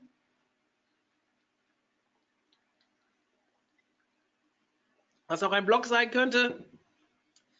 Ähm, ich, ich, rede immer gern von Magazin, das klingt für mich ein bisschen edler als Blog, aber es ist im Endeffekt dasselbe. Welche Content-Formate sind denn schon vorhanden? Jetzt Beispiel der OMT macht extrem viele Webinare, so wie jetzt gerade wieder. Ja? Und kann ich diese Webinare nicht auch auf der Webseite irgendwie nutzen? Für diejenigen unter euch, die unsere Themenwelten kennen, die findet ihr im Footer bei omt.de, seht ihr, wie intensiv wir unsere Webinare in den Content mit reinfließen lassen. Webinare sind super für Content-Veredelung, äh, Recycling. Also ich kann theoretisch eine Tonspur rausnehmen. Ich kann den Text transkribieren oder einfach zusammenfassen lassen. Aus einem Webinar kann ich verschiedene Content-Formate ziehen, die ich natürlich auch für unterschiedliche Suchmaschinen nutzen kann. Ich kann einen Podcast draus machen und iTunes bespielen. Ich kann das Video nutzen, um YouTube SEO zu machen. Also ihr seht, da gibt es eine Menge Möglichkeiten. Guckt mal nach, was habt ihr schon? Habt ihr vielleicht irgendwelche White Paper? Habt ihr Daten irgendwann mal gesammelt für irgendeine Studie, die ihr aber nie online veröffentlicht habt? Habt ihr einen Fotografen, der sehr viele Bilder von euch gemacht hat? Oder gibt es Videos zu allen möglichen Veranstaltungen und die aber noch nicht auf der Seite benutzt oder falsch benutzt? Könnt ihr die vielleicht A für YouTube SEO nutzen, könnt ihr sie aber auch nutzen, um die Verweildauer auf eurer Seite zu verlängern. Ein schönes Beispiel, was ich an der Stelle mal bringen will, ich habe mal einen Versicherungsmakler hier aus der Ecke betreut, der hat eine kleine Seite gehabt mit zehn Unterseiten und meinte, hier, ich habe keine Ahnung davon, würde gern was tun. Und der hat aber ein Offline-Magazin alle 14 Tage über die letzten fünf Jahre rausgegeben. Das war unglaublich viel Content. Er hatte zwei interne Redakteure, die nichts anderes gemacht haben, als für dieses Magazin Artikel zu schreiben. Er hat darüber seine Kunden gezogen, aber diesen Content überhaupt nicht online gespielt. Es war sehr einfach, dort eine Content-Strategie aufzubauen. Wir mussten nur aufpassen, dass wir uns nicht kannibalisieren, indem wir ähnliche online Inhalte online gestellt haben. Total spannend, war ein mega Erfolgsprojekt. Wir entscheiden in diesem Audit, welche Inhalte sinnvoll sind. Wo haben wir viel Wettbewerb? Wo haben wir wenig Wettbewerb? Kann ich irgendetwas sehr einfach produzieren? Kann ich vielleicht sehr einfach auch Dinge zusammenführen? Existiert interner Wettbewerb. Wir gehen gleich noch auf die Keyword Map ein. Das kommt, glaube ich, als nächster Punkt. Kann ich, habe ich verschiedene Inhalte, die auf denselben Keywords versuchen zu ranken? Sowas muss ich im Content Audit herausfinden und dann entweder eliminieren, also sprich auch den Content reduzieren, oder kann ich den Content zusammenführen und durch Redirections Google quasi signalisieren, welcher Inhalt zu diesem Keyword ranken soll. Dazu allein kann man ein ganzes Webinar machen. Ähm, haben wir, glaube ich, noch keins, vielleicht überlege ich es mir einmal. Welche Inhalte sollen welchen, welche Inhalte sollen welchen Keywords zugeordnet werden? Das habe ich eben schon gesagt. Und welche Ziele verfolgt der Content? Für diejenigen, die schon mal in unserem SEO-Seminar für Fortgeschrittene waren, was immer im Januar stattfindet, dort macht der Nicolas Sakot, auch hier Grüße, sehr ausführlich geht er auf die Ziele von Content ein. Was für Ziele verfolge ich? Traffic, Umsatz, Lead-Generierung, Link-Building, Social Traffic. Ich könnte euch hier ganz, ganz viele Sachen aufzählen. Auch der Robert Weller ist ähm, an der Stelle in einem Webinar bei uns ein bisschen darauf eingegangen, wie man Content Design so umsetzen kann, dass die Conversion Rate nach oben geht. Solltet ihr euch mal anschauen. Ein Beispiel, wir verkaufen ja unsere Busreisen hier, dass man halt in so einem Mockup mal zeigt, wie könnte man Inhalte aufbauen. Ich bin immer ein Fan davon, Seiten, habe ich vorhin schon mal gesagt, als Kaufberater aufzubauen, wenn ich irgendwas verkaufen will und den Text einfach nur drunter zu klatschen, ja, was ja hier theoretisch, ihr seht hier unten an dem Pfeil, ähm, auch schon relativ umfangreich ist. Ob den jemand, jemand liest, würde ich sagen, wenn er nur unten drunter steht, nein. Wenn ich den aber hier oben anteaser und durch Sprungmarken tendenziell für Leute, die in dem Moment sich nur informieren wollen und gar nicht kaufen wollen, die Möglichkeit biete, hier runter zu springen in den Content, dann kann ich sehr gute Nutzerdaten produzieren, die natürlich auch für die Rankings gut sind und die Rankings natürlich dann final die auch abholen, die nicht sich informieren wollen, sondern nur kaufen wollen. Und deswegen habe ich die Produkte relativ weit oben. Wir haben da nochmal hier mit Bildchen bestimmte Themenreisen. Gucken wir mal, wo habe ich den Cursor hier mit aufgebaut. Also ist nur ein Mockup, das ist keine Seite, die ähm, gerade online ist. Das ist eine Seite, die im Rahmen eines Relaunches online gehen wird. Ähm, da versprechen wir uns schon sehr, sehr viel von. Ja, welchen Content nutzt der Wettbewerb? Ein Beispiel, wir stehen jetzt auf dem Wort Suchmaschinenoptimierung auf Platz 5 oder 6. Ähm, da sind ja noch ein paar vor uns. Auf dem Keyword ist relativ viel Stimmung, also da ist sehr viel ähm, Suchvolumen drauf. Auch deutlich mehr als die ganzen SEO-Tools anzeigen. kann ich aus Erfahrung sagen. Und je weiter wir nach oben kommen, desto ja, höher wird die CTR, desto mehr Traffic kriegen wir von dem Suchvolumen. Wie haben wir versucht, das anzugehen? Wir haben versucht, uns vom Wettbewerb abzuheben. Da oben stehen ähm, und ähm, Online-Marketer, ich glaube, der Olaf steht oben, Olaf Kopp mit SEM Deutschland, der sehr, sehr tolle Texte, sehr ausführliche Texte, da müssen Sie sehr viel Zeit mitbringen, schreibt. Da steht Morfire oben, Wikipedia, alles Seiten, die gute Inhalte liefern, aber keiner arbeitet zum Beispiel mit Webinaren. Also so wie wir es machen, dass wir theoretisch auch bildlichen, also Video-Content zur Verfügung stellen an der Stelle. Ob das jetzt richtig ist oder falsch, steht auf einem Blatt Papier. Ihr müsst es für euch ausprobieren. Noch stehen wir ja hinter denen. Ja, also theoretisch ist unser Ziel natürlich, uns irgendwann an Olaf und an äh, dem Morfire-Team vorbeizuschieben, auch an Wikipedia vorbeizuschieben. Das wird schwierig, weil die Jungs machen echt gute Arbeit und die wissen auch, von was, äh, äh, was sie da theoretisch tun müssen. Aber wir versuchen es halt mit etwas zu machen. Wir versuchen uns mit individuellen Seiten vom Wettbewerb abzuheben, was nicht immer ganz so einfach ist. Hier gibt es eine, auch eine Webinarempfehlung von mir. Ähm, das Thema Content-Veredelung ähm, habe ich selbst gegeben. Könnt ihr euch ja mal anschauen. Ah nee, stopp, das ist der nächste Punkt. Genau, Content-Veredelung. Sein zweites Thema zum Thema Quick Wins. Wenn ihr schon eine Seite habt, die schon sehr viele Rankings auf Seite 2 und Seite 3 bei Google haben, produziert nicht so viel neuen Content, sondern beschäftigt euch erstmal mit dem Content, den ihr habt und bringt diesen Content auf Seite 1. Wenn ihr die Ressourcen habt, beides zu tun, ja, umso cooler, dann macht bitte beides. Wenn ihr nicht die Ressourcen habt, beides zu tun, beschäftigt euch erstmal mit der Veredelung. Dazu habe ich euch ein Webinar mitgeschickt, wie man sowas macht, wie man sowas herangeht. Das ist viel, viel effektiver, als immer wieder neuen Content zu produzieren. Auch allein aus der Hinsicht, baut einen perfekten Inhalt. Wenn ihr einen habt, der noch nicht perfekt ist, macht den erstmal perfekt, bevor ihr neuen Inhalt produziert. Funktioniert. Ja? Und ja, als Finales ähm, erstellen wir natürlich dann auch Briefings. Ähm, unter Berücksichtigung der Keyword Map und von, wir nutzen jetzt Termlabs. So sieht das dann aus. Hier haben wir Busreise Amsterdam optimiert. Ihr seht hier neben an den Scorings dass unsere Seite sehr, sehr schlecht aufgebaut war. Und daran haben wir natürlich gearbeitet und sind auch so ansehnlich in den Rankings gestiegen. So, Thema Keyword Map. Ihr merkt, ich habe jetzt schon längere Zeit nicht mehr in die Fragen geschaut. Das liegt daran, dass ähm, ich A auf die Zeit schauen muss und B, dass sehr viele Sachen reinkamen, die ich jetzt nicht alle sofort behandeln konnte. Deswegen, ich kenne ja das Webinar, ich weiß an welchen Punkten was ist. Dementsprechend kann ich dann später auch noch darauf eingehen. So. Jetzt sind wir schon fast eineinhalb Stunden dran. Ich drücke ein bisschen auf die Tube. Ich denke, in einer Stunde 40 sind wir fertig. Ähm, dann haben wir noch genug Zeit, 20 Minuten für Fragen. Also sollte soweit passen. Dann halte ich die zwei Stunden wie angekündigt. Ähm, das Thema Keyword Map. Hier gilt für mich ein Leitsatz, den habe ich mir irgendwo abgeguckt. Ich weiß aber nicht mehr bei wem. Also, ähm, wenn ihr ihn schon kennt, umso besser, dann behandelt ihr ihn vielleicht auch schon so, oder vielleicht richtet ihr euch schon danach aus. Wichtig ist bei der Keyword Map, warum bauen wir die? Es geht darum, um internen Wettbewerb zu vermeiden, dass ihr nicht mit mehreren Inhalten auf dem gleichen Keyword rankt oder ja, euch selbst internen Wettbewerb macht.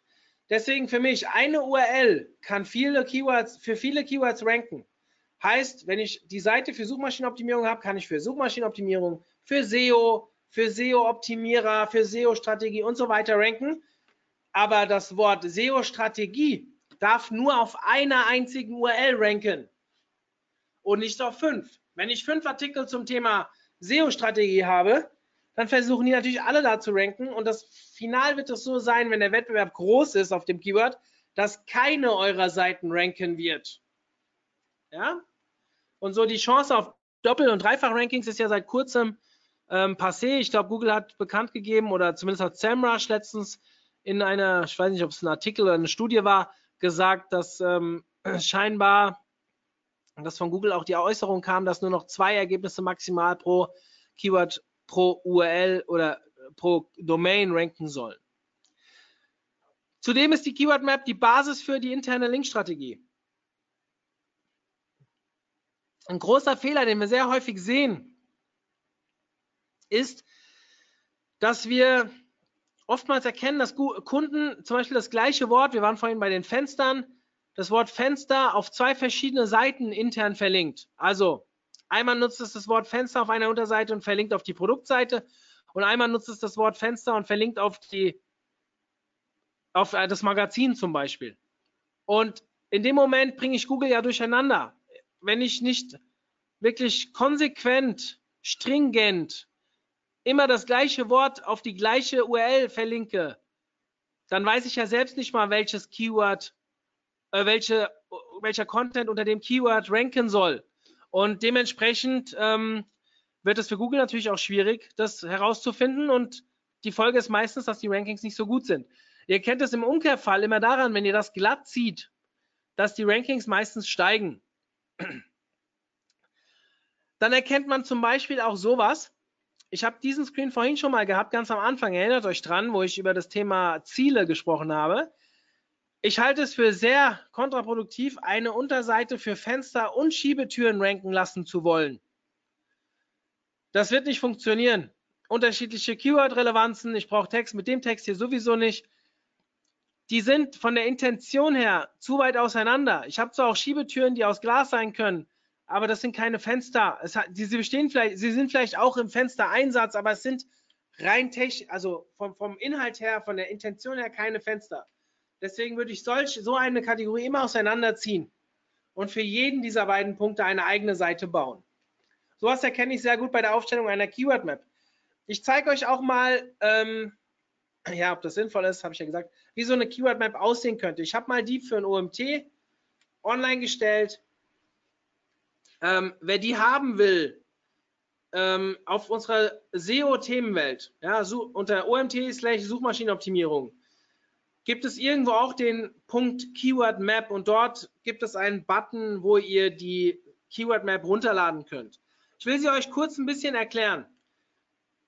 Im Endeffekt stellen wir eine Keyword-Recherche auf, natürlich nicht nur über vier Keywords, das ist glaube ich klar, das ist jetzt nur ein Ausschnitt und schreiben erstmal rein, welche aktuelle URL auf dem Keyword rankt. Danach schaue ich nach, ist es die, die ich noch da haben will, wo die Suchintention passt, oder in dem Fall hier unten, wo sie nicht passt.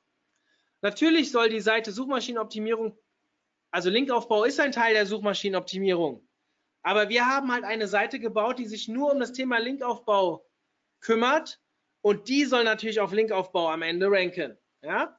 Heißt, wir stellen für uns als Notiz hinten fest, das Keyword muss auf die gewünschte URL umgezogen werden, beziehungsweise intern verlinkt werden. Um Google klar zu zeigen, hey, nicht diese Seite soll auf dem Keyword ranken, sondern die andere. Ja, komme ich zum vorletzten Punkt. Also in der, in der Gliederung war es sogar der letzte. Ich habe aber am Ende noch etwas zum Thema Aufwand es wird die Frage kommen, sie kommt ja fast immer in den Webinaren, hey, das ist schon sehr viel, was ihr hier macht. Was für ein Aufwand steckt hinter den einzelnen Punkten? Und das werde ich euch am Ende nochmal so ein bisschen darstellen, damit ihr auch ein Gefühl dafür bekommt. Vorher aber nochmal Link Audit und Strategie. Für diejenigen, die ähm, schon in meinem Link-Building-Seminar waren, die wissen, haben das schon mal gehört. Ich arbeite hier mit verschiedenen Tools. Ich fange meistens mit LRT an. Das ist ein kostenpflichtiges Tool, wie gesagt. Das zeigt mir so ein bisschen im Ampelsystem, welche Keywords gut, äh, welche Links gut und welche schlecht sind, welche ich verfolgen sollte. Ich schaue mir natürlich, wenn ich einen Neukunden ab übernehme, der vielleicht so aussieht, also hochrot, hohes Detox-Risiko, ähm, schaue ich mir vor allem natürlich die Links an, die als toxisch wahrgenommen werden. Link Research Tools ist ein lernendes Tool, ein Tool, was wo, wo man die Backlinks aus der Search-Konsole reingeben kann, was sich aber auch aus ganz vielen anderen ähm, Quellen die Links noch zieht und dann versucht quasi zu bewerten. Ihr könnt theoretisch in jedem Link-Audit die Links auch bewerten. Da gibt es so einen Daumen hoch, Daumen runter und wenn ihr toxische Links, die das Tool als toxisch wertet, eigentlich für gut befindet, könnt ihr auch mal einen Daumen nach oben machen und dann könnte es vielleicht auf Dauer auch passieren, dass bestimmte Quellen, Domains wieder positiv gesehen werden. Auf Basis dieser Werte hat ähm, das Team hier ein sehr, sehr gutes Tool gebaut. Wir machen es dann so, dass wir immer eine Disavow-File bauen bei einem Neukunden. Das heißt nicht, dass wir die immer auch einspielen. Das hängt ein bisschen davon ab, wie unsauber das Linkprofil ist. Bei einem Linkprofil, was so einen Wert hier zeigt, würden wir 100% eine Disavow-File online stellen. Ich gehe vielleicht sogar so weit, dass ich mir überlegen würde, auch Links aktiv abzubauen. Gibt es ja auch unterschiedliche Meinungen zu, was muss ich abbauen, was soll ich disavowen, ähm, welchen Einfluss hat das? Ich hatte jetzt in meinem letzten Seminar einen Teilnehmer, der auf Basis eines Artikels aus den USA gesagt hat, dass Google ähm, die Disavow-File überhaupt nicht mehr berücksichtigt oder nicht mehr bewertet.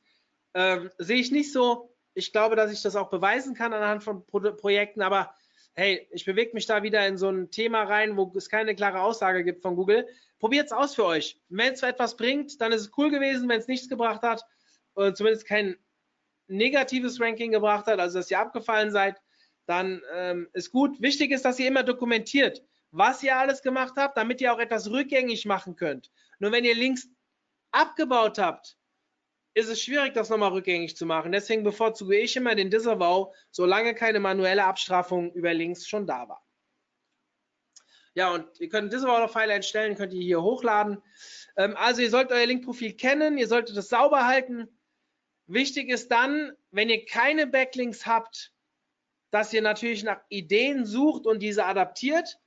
Ähm, es gibt ein Webinar von mir hier mit den Link, 10, wichtigsten, äh, 10 coole Link-Building-Hacks.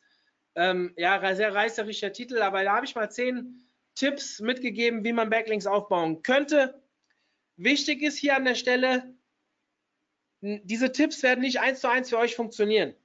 Die, die Idee dabei ist, sucht Ideen und versucht sie für euch zu adaptieren.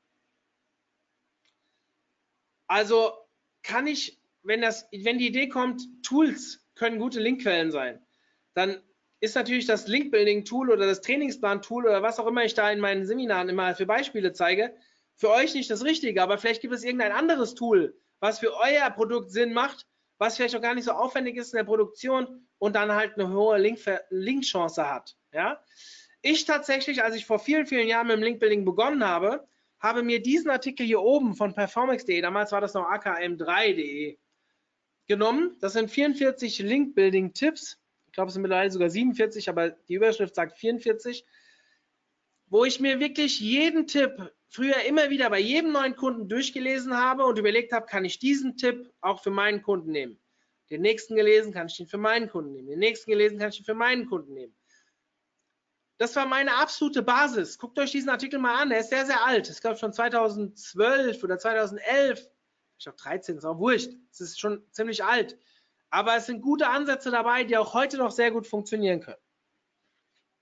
Also, Link Building, überlegen, was machen andere, wie kann ich es für mich machen, dass es für mich auch wirklich sinnhaft ist. Und wenn ihr Links aufbaut, egal ob ihr sie mit Kampagnen aufbaut, ob ihr sie kauft, stupide oder was auch immer, am Ende muss dieser Link so sein, hätte ihr den auch aufgebaut, wenn kein oder hätte derjenige den Link auch gesetzt, wenn er kein Geld dafür bekommen hätte. Macht der Sinn. Und bitte hört auf, euch den Sinn herbeizudichten. Es muss wirklich passen. Sonst würde ich keine Links heute mehr aufbauen. Ja? Die, wo wir von der Suchintention von Google reden, rede ich immer gern von der Linkintention. Also diese, dieser macht es Sinn für denjenigen, der Inhalt, der dahinter steht, erwartet er den auch genauso, wenn er auf den Link draufklickt. Als nächstes habe ich die Linkprofil-Veredelung noch mit drin. Ähm, ich habe meinen SEO-Vortrag von äh, SEO Day, äh, mein SEO Day-Vortrag von 2017 mal in ein äh, verschriftlicht bei HubSpot. Ähm, ich bin so ein Verfechter davon, dass Links, die Traffic bringen, viel besser sind als Links, die keinen bringen. Das glaube ich trifft auf jeden da draußen zu. Aber ich versuche meine Link-Building-Aktivitäten immer so aufzubauen, dass ein Link auch perspektivisch Chance hat auf Traffic, beziehungsweise, und da will ich jetzt drauf hinaus, wenn ihr schon viele Backlinks habt, besorgt euch nicht so viel neue, sondern macht eure alten besser. Warum? Es ist ein ganz, ganz positiver Nebeneffekt dabei. Wenn ihr viele Links aufbaut, euer Wettbewerb, wenn er gut ist, hat er euer Linkbuilding im Auge. Er wird wissen, wo ihr Links aufbaut, er kopiert das teilweise vielleicht auch, ähm, wird sich die Ideen abschauen. Wenn ihr aber schon Links habt und diese besser macht, also sprich dafür sorgt, dass mehr Traffic über diese Links kommt, wie ihr das macht, könnt ihr euch in dem Artikel mal durchlesen, ähm, dann kriegt der, der Wettbewerber das nicht mit, dass diese Links besser werden. Da gibt es, glaube ich, kein einziges Tool, was das messen kann. Und wenn es das gibt, muss es der Wettbewerber auch erstmal kennen. Und ich kenne keins und ich beschäftige mich schon sehr lange mit Linkbuilding. Ich habe euch auch noch ein YouTube-Video mitgebracht, einen sogenannten Kneipentalk, den ich mit Morfire gemacht habe, er ging auch über dieses Thema. So, es sind immer noch sehr viele online, es sind auch schon ein paar abgesprungen, weil es doch sehr lange gedauert hat und die wahrscheinlich andere Termine hatten. Für diejenigen, die jetzt zuhören oder im Podcast diese Tonspur hören oder die Aufzeichnung später sehen, das ist total egal. Wir haben mal intern probiert, euch einen SEO-Check zur Verfügung zu stellen. Er ist kostenlos und ich mache auch gar keinen Hehl draus. Wir gucken uns natürlich nicht einen Tag eure Seite an. Das läuft ein bisschen automatisiert gibt trotzdem, ich bin sehr gespannt, also ich habe es auch schon gesehen, was unser Team da auf die Beine gestellt hat. Ich bin gespannt, wie es euch gefällt. Wenn ihr Lust habt, es kostet nichts. Unter dieser URL, ich nenne sie für diejenigen, die nur die Tonspur hören, www.omt.de slash SEO-quick-check slash, ich wiederhole, omt.de slash SEO-quick-check könnt ihr euch einfach mal kurz eure E-Mail-Adresse, eure Webseite eintragen und dann bekommt ihr, je nachdem wie viele sich melden, früher oder später von uns einen kleinen, ja, automatisiert, aber doch auch ein bisschen individuell betrachtet. Wir werden noch das eine oder andere, wir werden uns ein bisschen Zeit nehmen dafür, ähm, ein paar Dinge an die Hand, dass ihr auch wirklich einen Mehrwert dadurch bekommt. So, ähm, für die, diejenigen, die denken, wir machen jetzt hier nur ein Lead-Geschäft, ja, ähm, ihr habt euch schon im Webinar angemeldet. Also die Leads haben wir. Das heißt, es ist wirklich ein Mehrwert, den wir euch anbieten wollen. Ich habe mir lange überlegt, wie ich dieses Webinar am Ende gestalte, dass ihr diesen Mehrwert bekommt.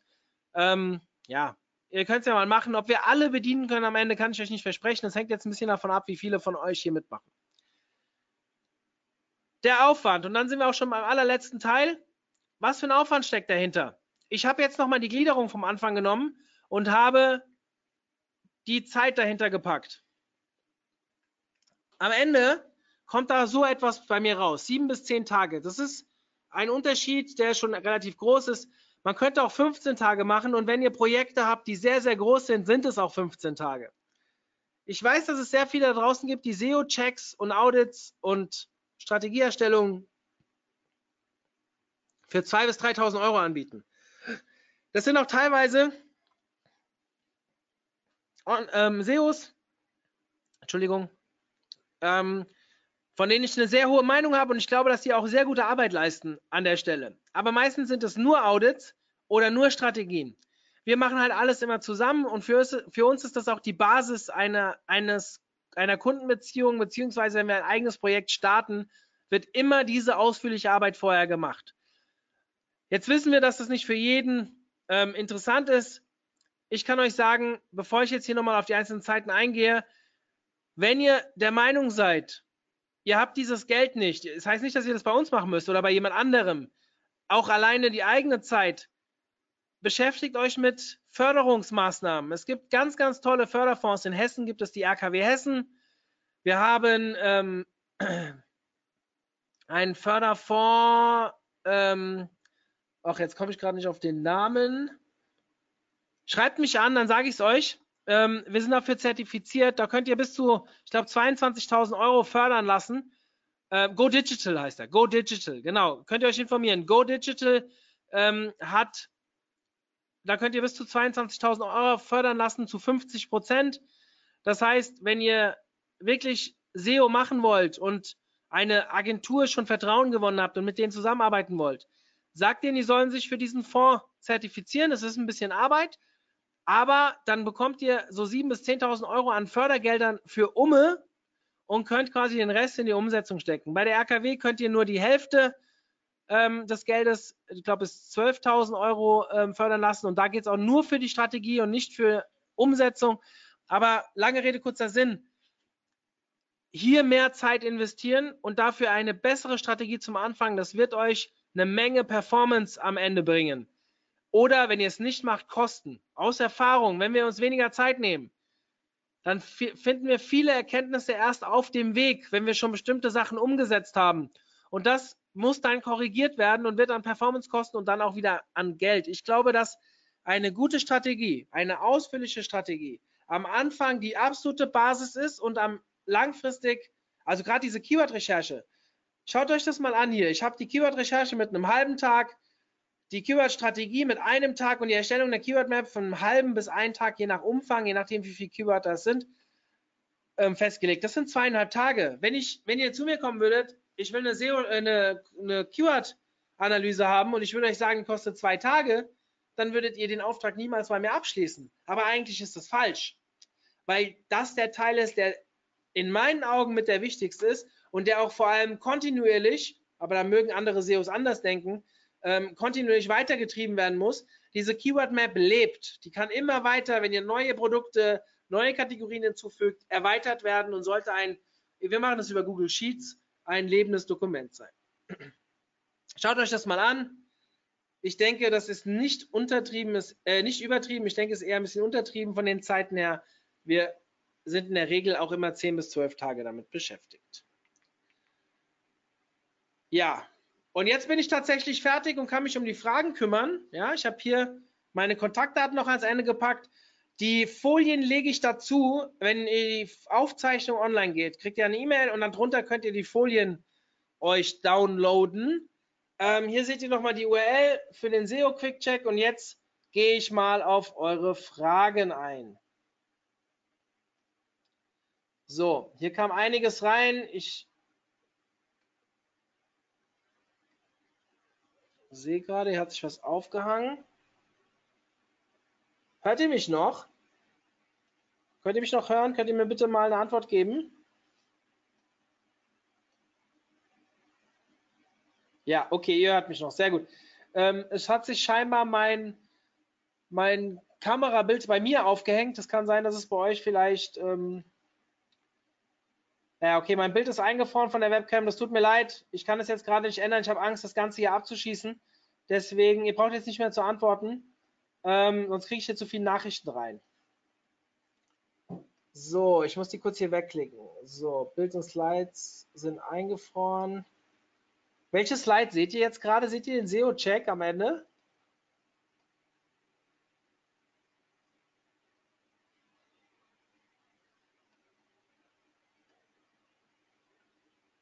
Ja, okay.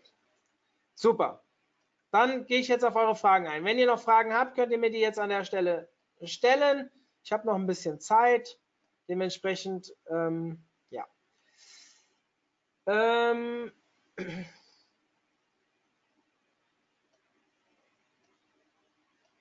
ja, Diskussionsfrage. Macht es wirklich Sinn? Ich hole mal das Mikro ein bisschen näher ran. Ähm, macht es wirklich Sinn, granular Nutzerfragen zu beantworten, zumal Google offenbar vereinzelt schon testet, in den Snippets Antworten ohne Quellenangabe auszuspielen? Ähm, ja, ich hätte gesagt, das macht Sinn, weil es ist ja wie gesagt nur vereinzelt. Der Weg geht ein bisschen dahin, seht ihr ja an den Featured Snippets und so. Ähm, ich würde sagen, also ich würde es weiterhin tun. Ähm, hier wird gefragt, mit welchem Tool man Formulare überprüfen kann. Wir nutzen Hotjar. Hotjar ist DSGVO-konform. Die beschäftigen sich sehr offensiv mit der DSGVO-Geschichte. Ihr müsst da ein bisschen was in euren Datenschutzbestimmungen ändern. Das wird aber alles euch an die Hand gegeben. Ähm, nur bitte tut mir einen Gefallen, lasst das Tool nicht unbegrenzt auf der Webseite. Das kostet Performance und kann euch in den Rankings schaden. So, jetzt gucken wir mal weiter. Es ist einiges reingekommen. Ob wir alles behandeln können, müssen wir schauen. Ähm, Thema technische SEO und H1, ah, das war das, was ich vorhin schon vorgelesen habe. Mit welchem Tool arbeitet ihr in den Schwachstellen? Formulare habe ich auch eben gesagt.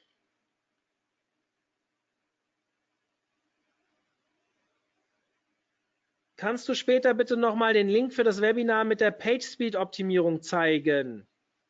Nein, den hatte ich nicht mit drin. Ähm, geht bitte auf omt.de slash Webinare und sucht nach dem Webinar von dem Daniel Völzko. Ja, das Webinar ist, ich kann es jetzt hier gerade jetzt nicht raussuchen. Ähm, derjenige, der es noch wissen will, kann auch gerne in der OMT Clubgruppe auf Facebook nochmal fragen, dann schicke ich den Link da rein. Dann, wie würdest du unter SEO-Gesichtspunkten einen Umzug auf einen neuen Shop inklusive neuer Domain umsetzen? Ja, neuer Shop heißt wahrscheinlich neue Software. Ähm, okay, Artikel sind gleich.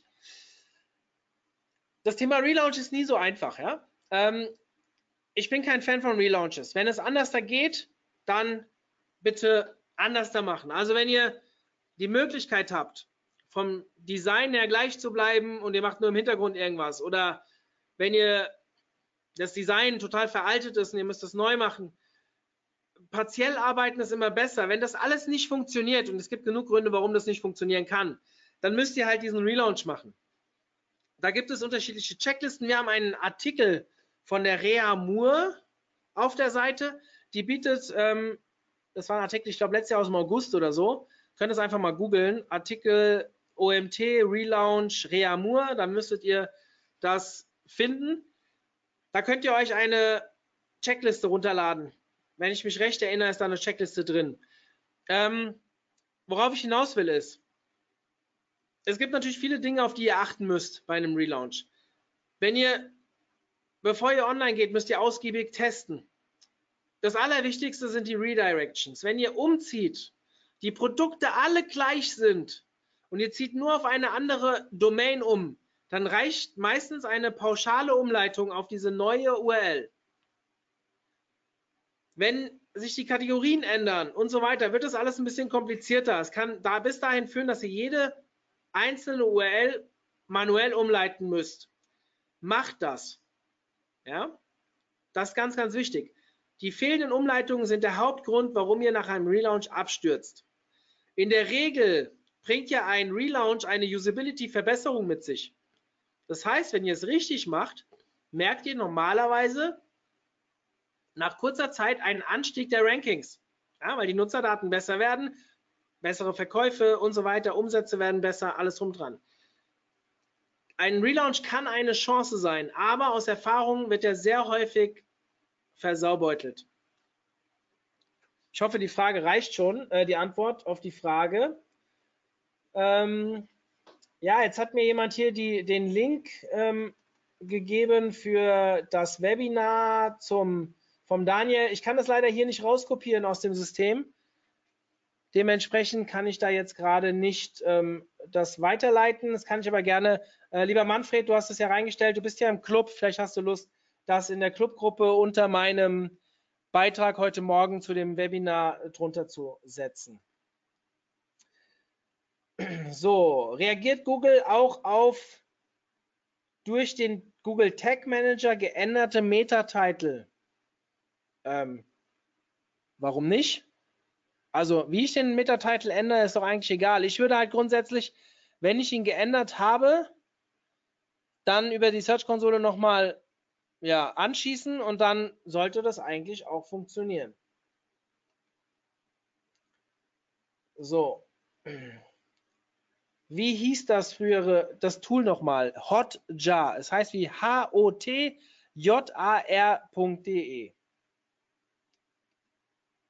Dann, was kam noch für Fragen rein? Also ich finde es toll, wie ihr mitarbeitet, dass ihr mir die URLs schickt von den Webinaren und von dem Artikel von Rea. Nochmal, lasst uns das in der Clubgruppe alles reinbringen in den sogenannten Show Notes und ich werde das gerne da reinstellen. So, dann habe ich ja eine Menge, vielen, also ich danke für das Lob. Ähm, ich freue mich natürlich, wenn euch das Webinar gefallen hat. Ich höre mir das auch gerne an. Jetzt gerade tut es mir hier gerade ein bisschen weh, weil ich muss das alles wegklinken, um die Fragen zu finden. Und okay, damit habe ich den meisten wohl hier geholfen. Also es sind keine Fragen mehr da. Sollten noch Fragen kommen, gerne auf Facebook, meldet euch im Club an. Ja, diese ähm, dieser Club, ich glaube, heute ging auch ein Newsletter für den Club online. Der kostet nichts. Wir machen regelmäßige Treffen. Wir haben jetzt am 9.7. wieder ein Treffen in Wiesbaden. Im August, am 20. August sind wir bei uns im Office nicht weit weg von Wiesbaden. Das ist jetzt ein bisschen doof, zwei Monate hintereinander.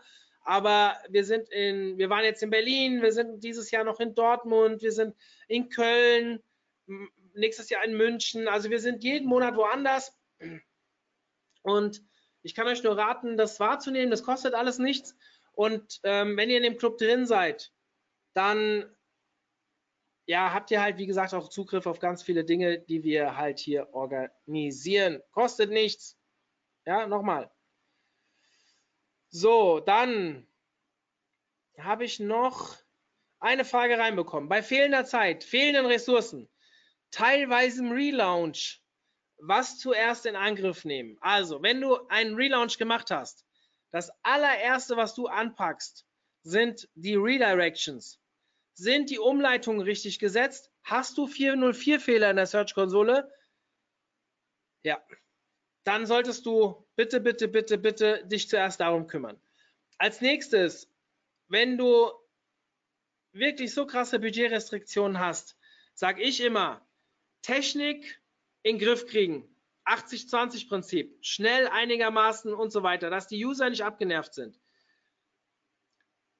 Am besten, also 100 Prozent alles perfekt zu machen, nee, 80, 90 Prozent von mir aus. Als nächstes, Content, Content, Content. Produziert Content, aber bitte auf Basis einer Keyword Map. Im besten Fall kommen die Links von alleine. In ganz krass nischigen Projekten wird das nicht funktionieren. Dann müsst ihr irgendwann nachhelfen. Aber ich würde mich wirklich, aber mit wirklich viel Geduld dann auch, bis der Content wirkt, wenn er neu ist. Das wird dauern. Beschäftigt euch damit. Wenn ihr schon Content habt, beschäftigt euch mit der Veredelung. Habt eure Metadaten im Griff. Das sind alles Dinge, die ihr selbst machen könnt und wo das Budget überschaubar ist. Wenn ihr Content produziert, macht euch kein Budgetlimit für Content. Also keine Ahnung, ein Inhalt darf 200 Euro kosten. Wenn ich einen Artikel schreiben lasse für meinen Blog von einem Schreiber, kann ich vielleicht ihn für 200 oder 300 Euro produzieren lassen. Je nach Themengebiet, je nach Schwierigkeitsgrad und so weiter. Wenn ihr aber jetzt wirklich budgetiert, müsstet ihr auch noch zwei bis drei Verbesserungsschleifen mit einplanen. Nach sechs Monaten guckt ihr euch mal die Rankings über die Search-Konsole an. Was habt ihr denn? Wo kriegt ihr denn Traffic? Wo seid ihr auf Seite 2? Könnt ihr das noch weiter verbessern? Und dann kann es sein, dass ihr nochmal die gleiche Zeit in den Text reinsteckt. Müsst ihr vielleicht mehr Bilder, mehr Videos produzieren. Und schwuppsdiwupps kann ein Inhalt 3.000 bis 5.000 Euro kosten. Wenn ihr aber ein Dienstleistungsunternehmen seid, was mit jeder verkauften Dienstleistung 2000 Euro verdient, dann ist es kein Problem, wenn das 5000 Euro kostet.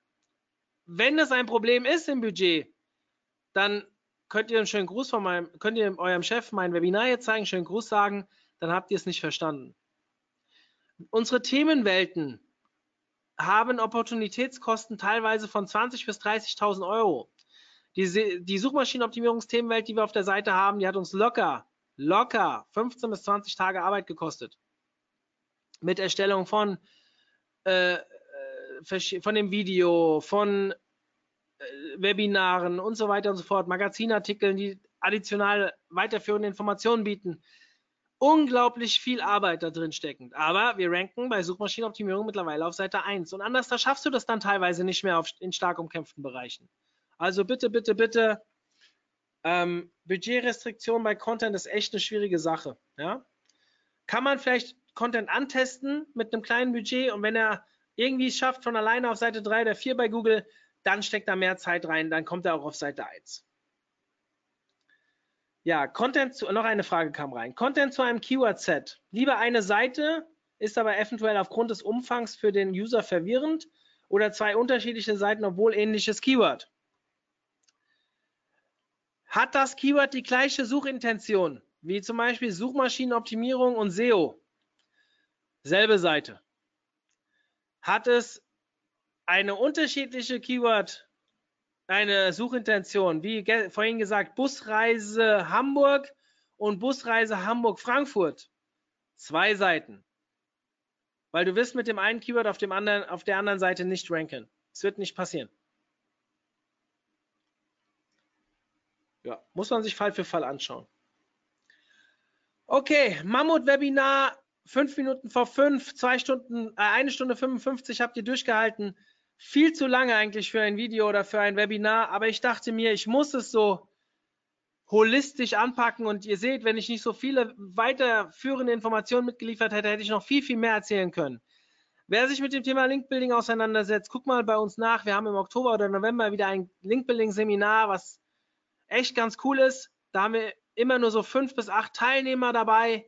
Ähm, ja, kostet ein paar Euro, aber ich weiß aus Erfahrung, weil ich halte es ja, das bringt euch echt weiter. Dann muss ich euch sagen, Konferenz, bin ich, werde ich immer wieder nachgefragt, Early Bird ist ausgelaufen. Ja, die Abstimmung zu, zu den Vorträgen ist auch fertig. Wir haben vor, am 1.7. Am 4.7., am 1.7. wollen wir die Timetable online stellen. Ich denke, das schaffen wir auch. Es ist schon fast durch. Ich weiß auch schon sehr viel, nur bitte, bitte seht davon ab, mich zu fragen, ob ihr dabei seid, ähm, falls ihr Speaker seid oder ob ihr ähm, welche Vorträge kommen werden. Ich, ihr kriegt früh genug Bescheid. Ja, bitte, bitte. Viel wichtiger ist für die, die noch nicht dabei sind, bucht euch ein Ticket. Wir werden dieses Jahr problemlos ausverkauft sein und sicherlich zwei bis vier Wochen vorher schon keine Tickets mehr haben. Okay, es kamen keine weiteren Fragen rein. Ich wünsche euch eine schöne Woche. Morgen wird es noch heißer, habe ich gehört.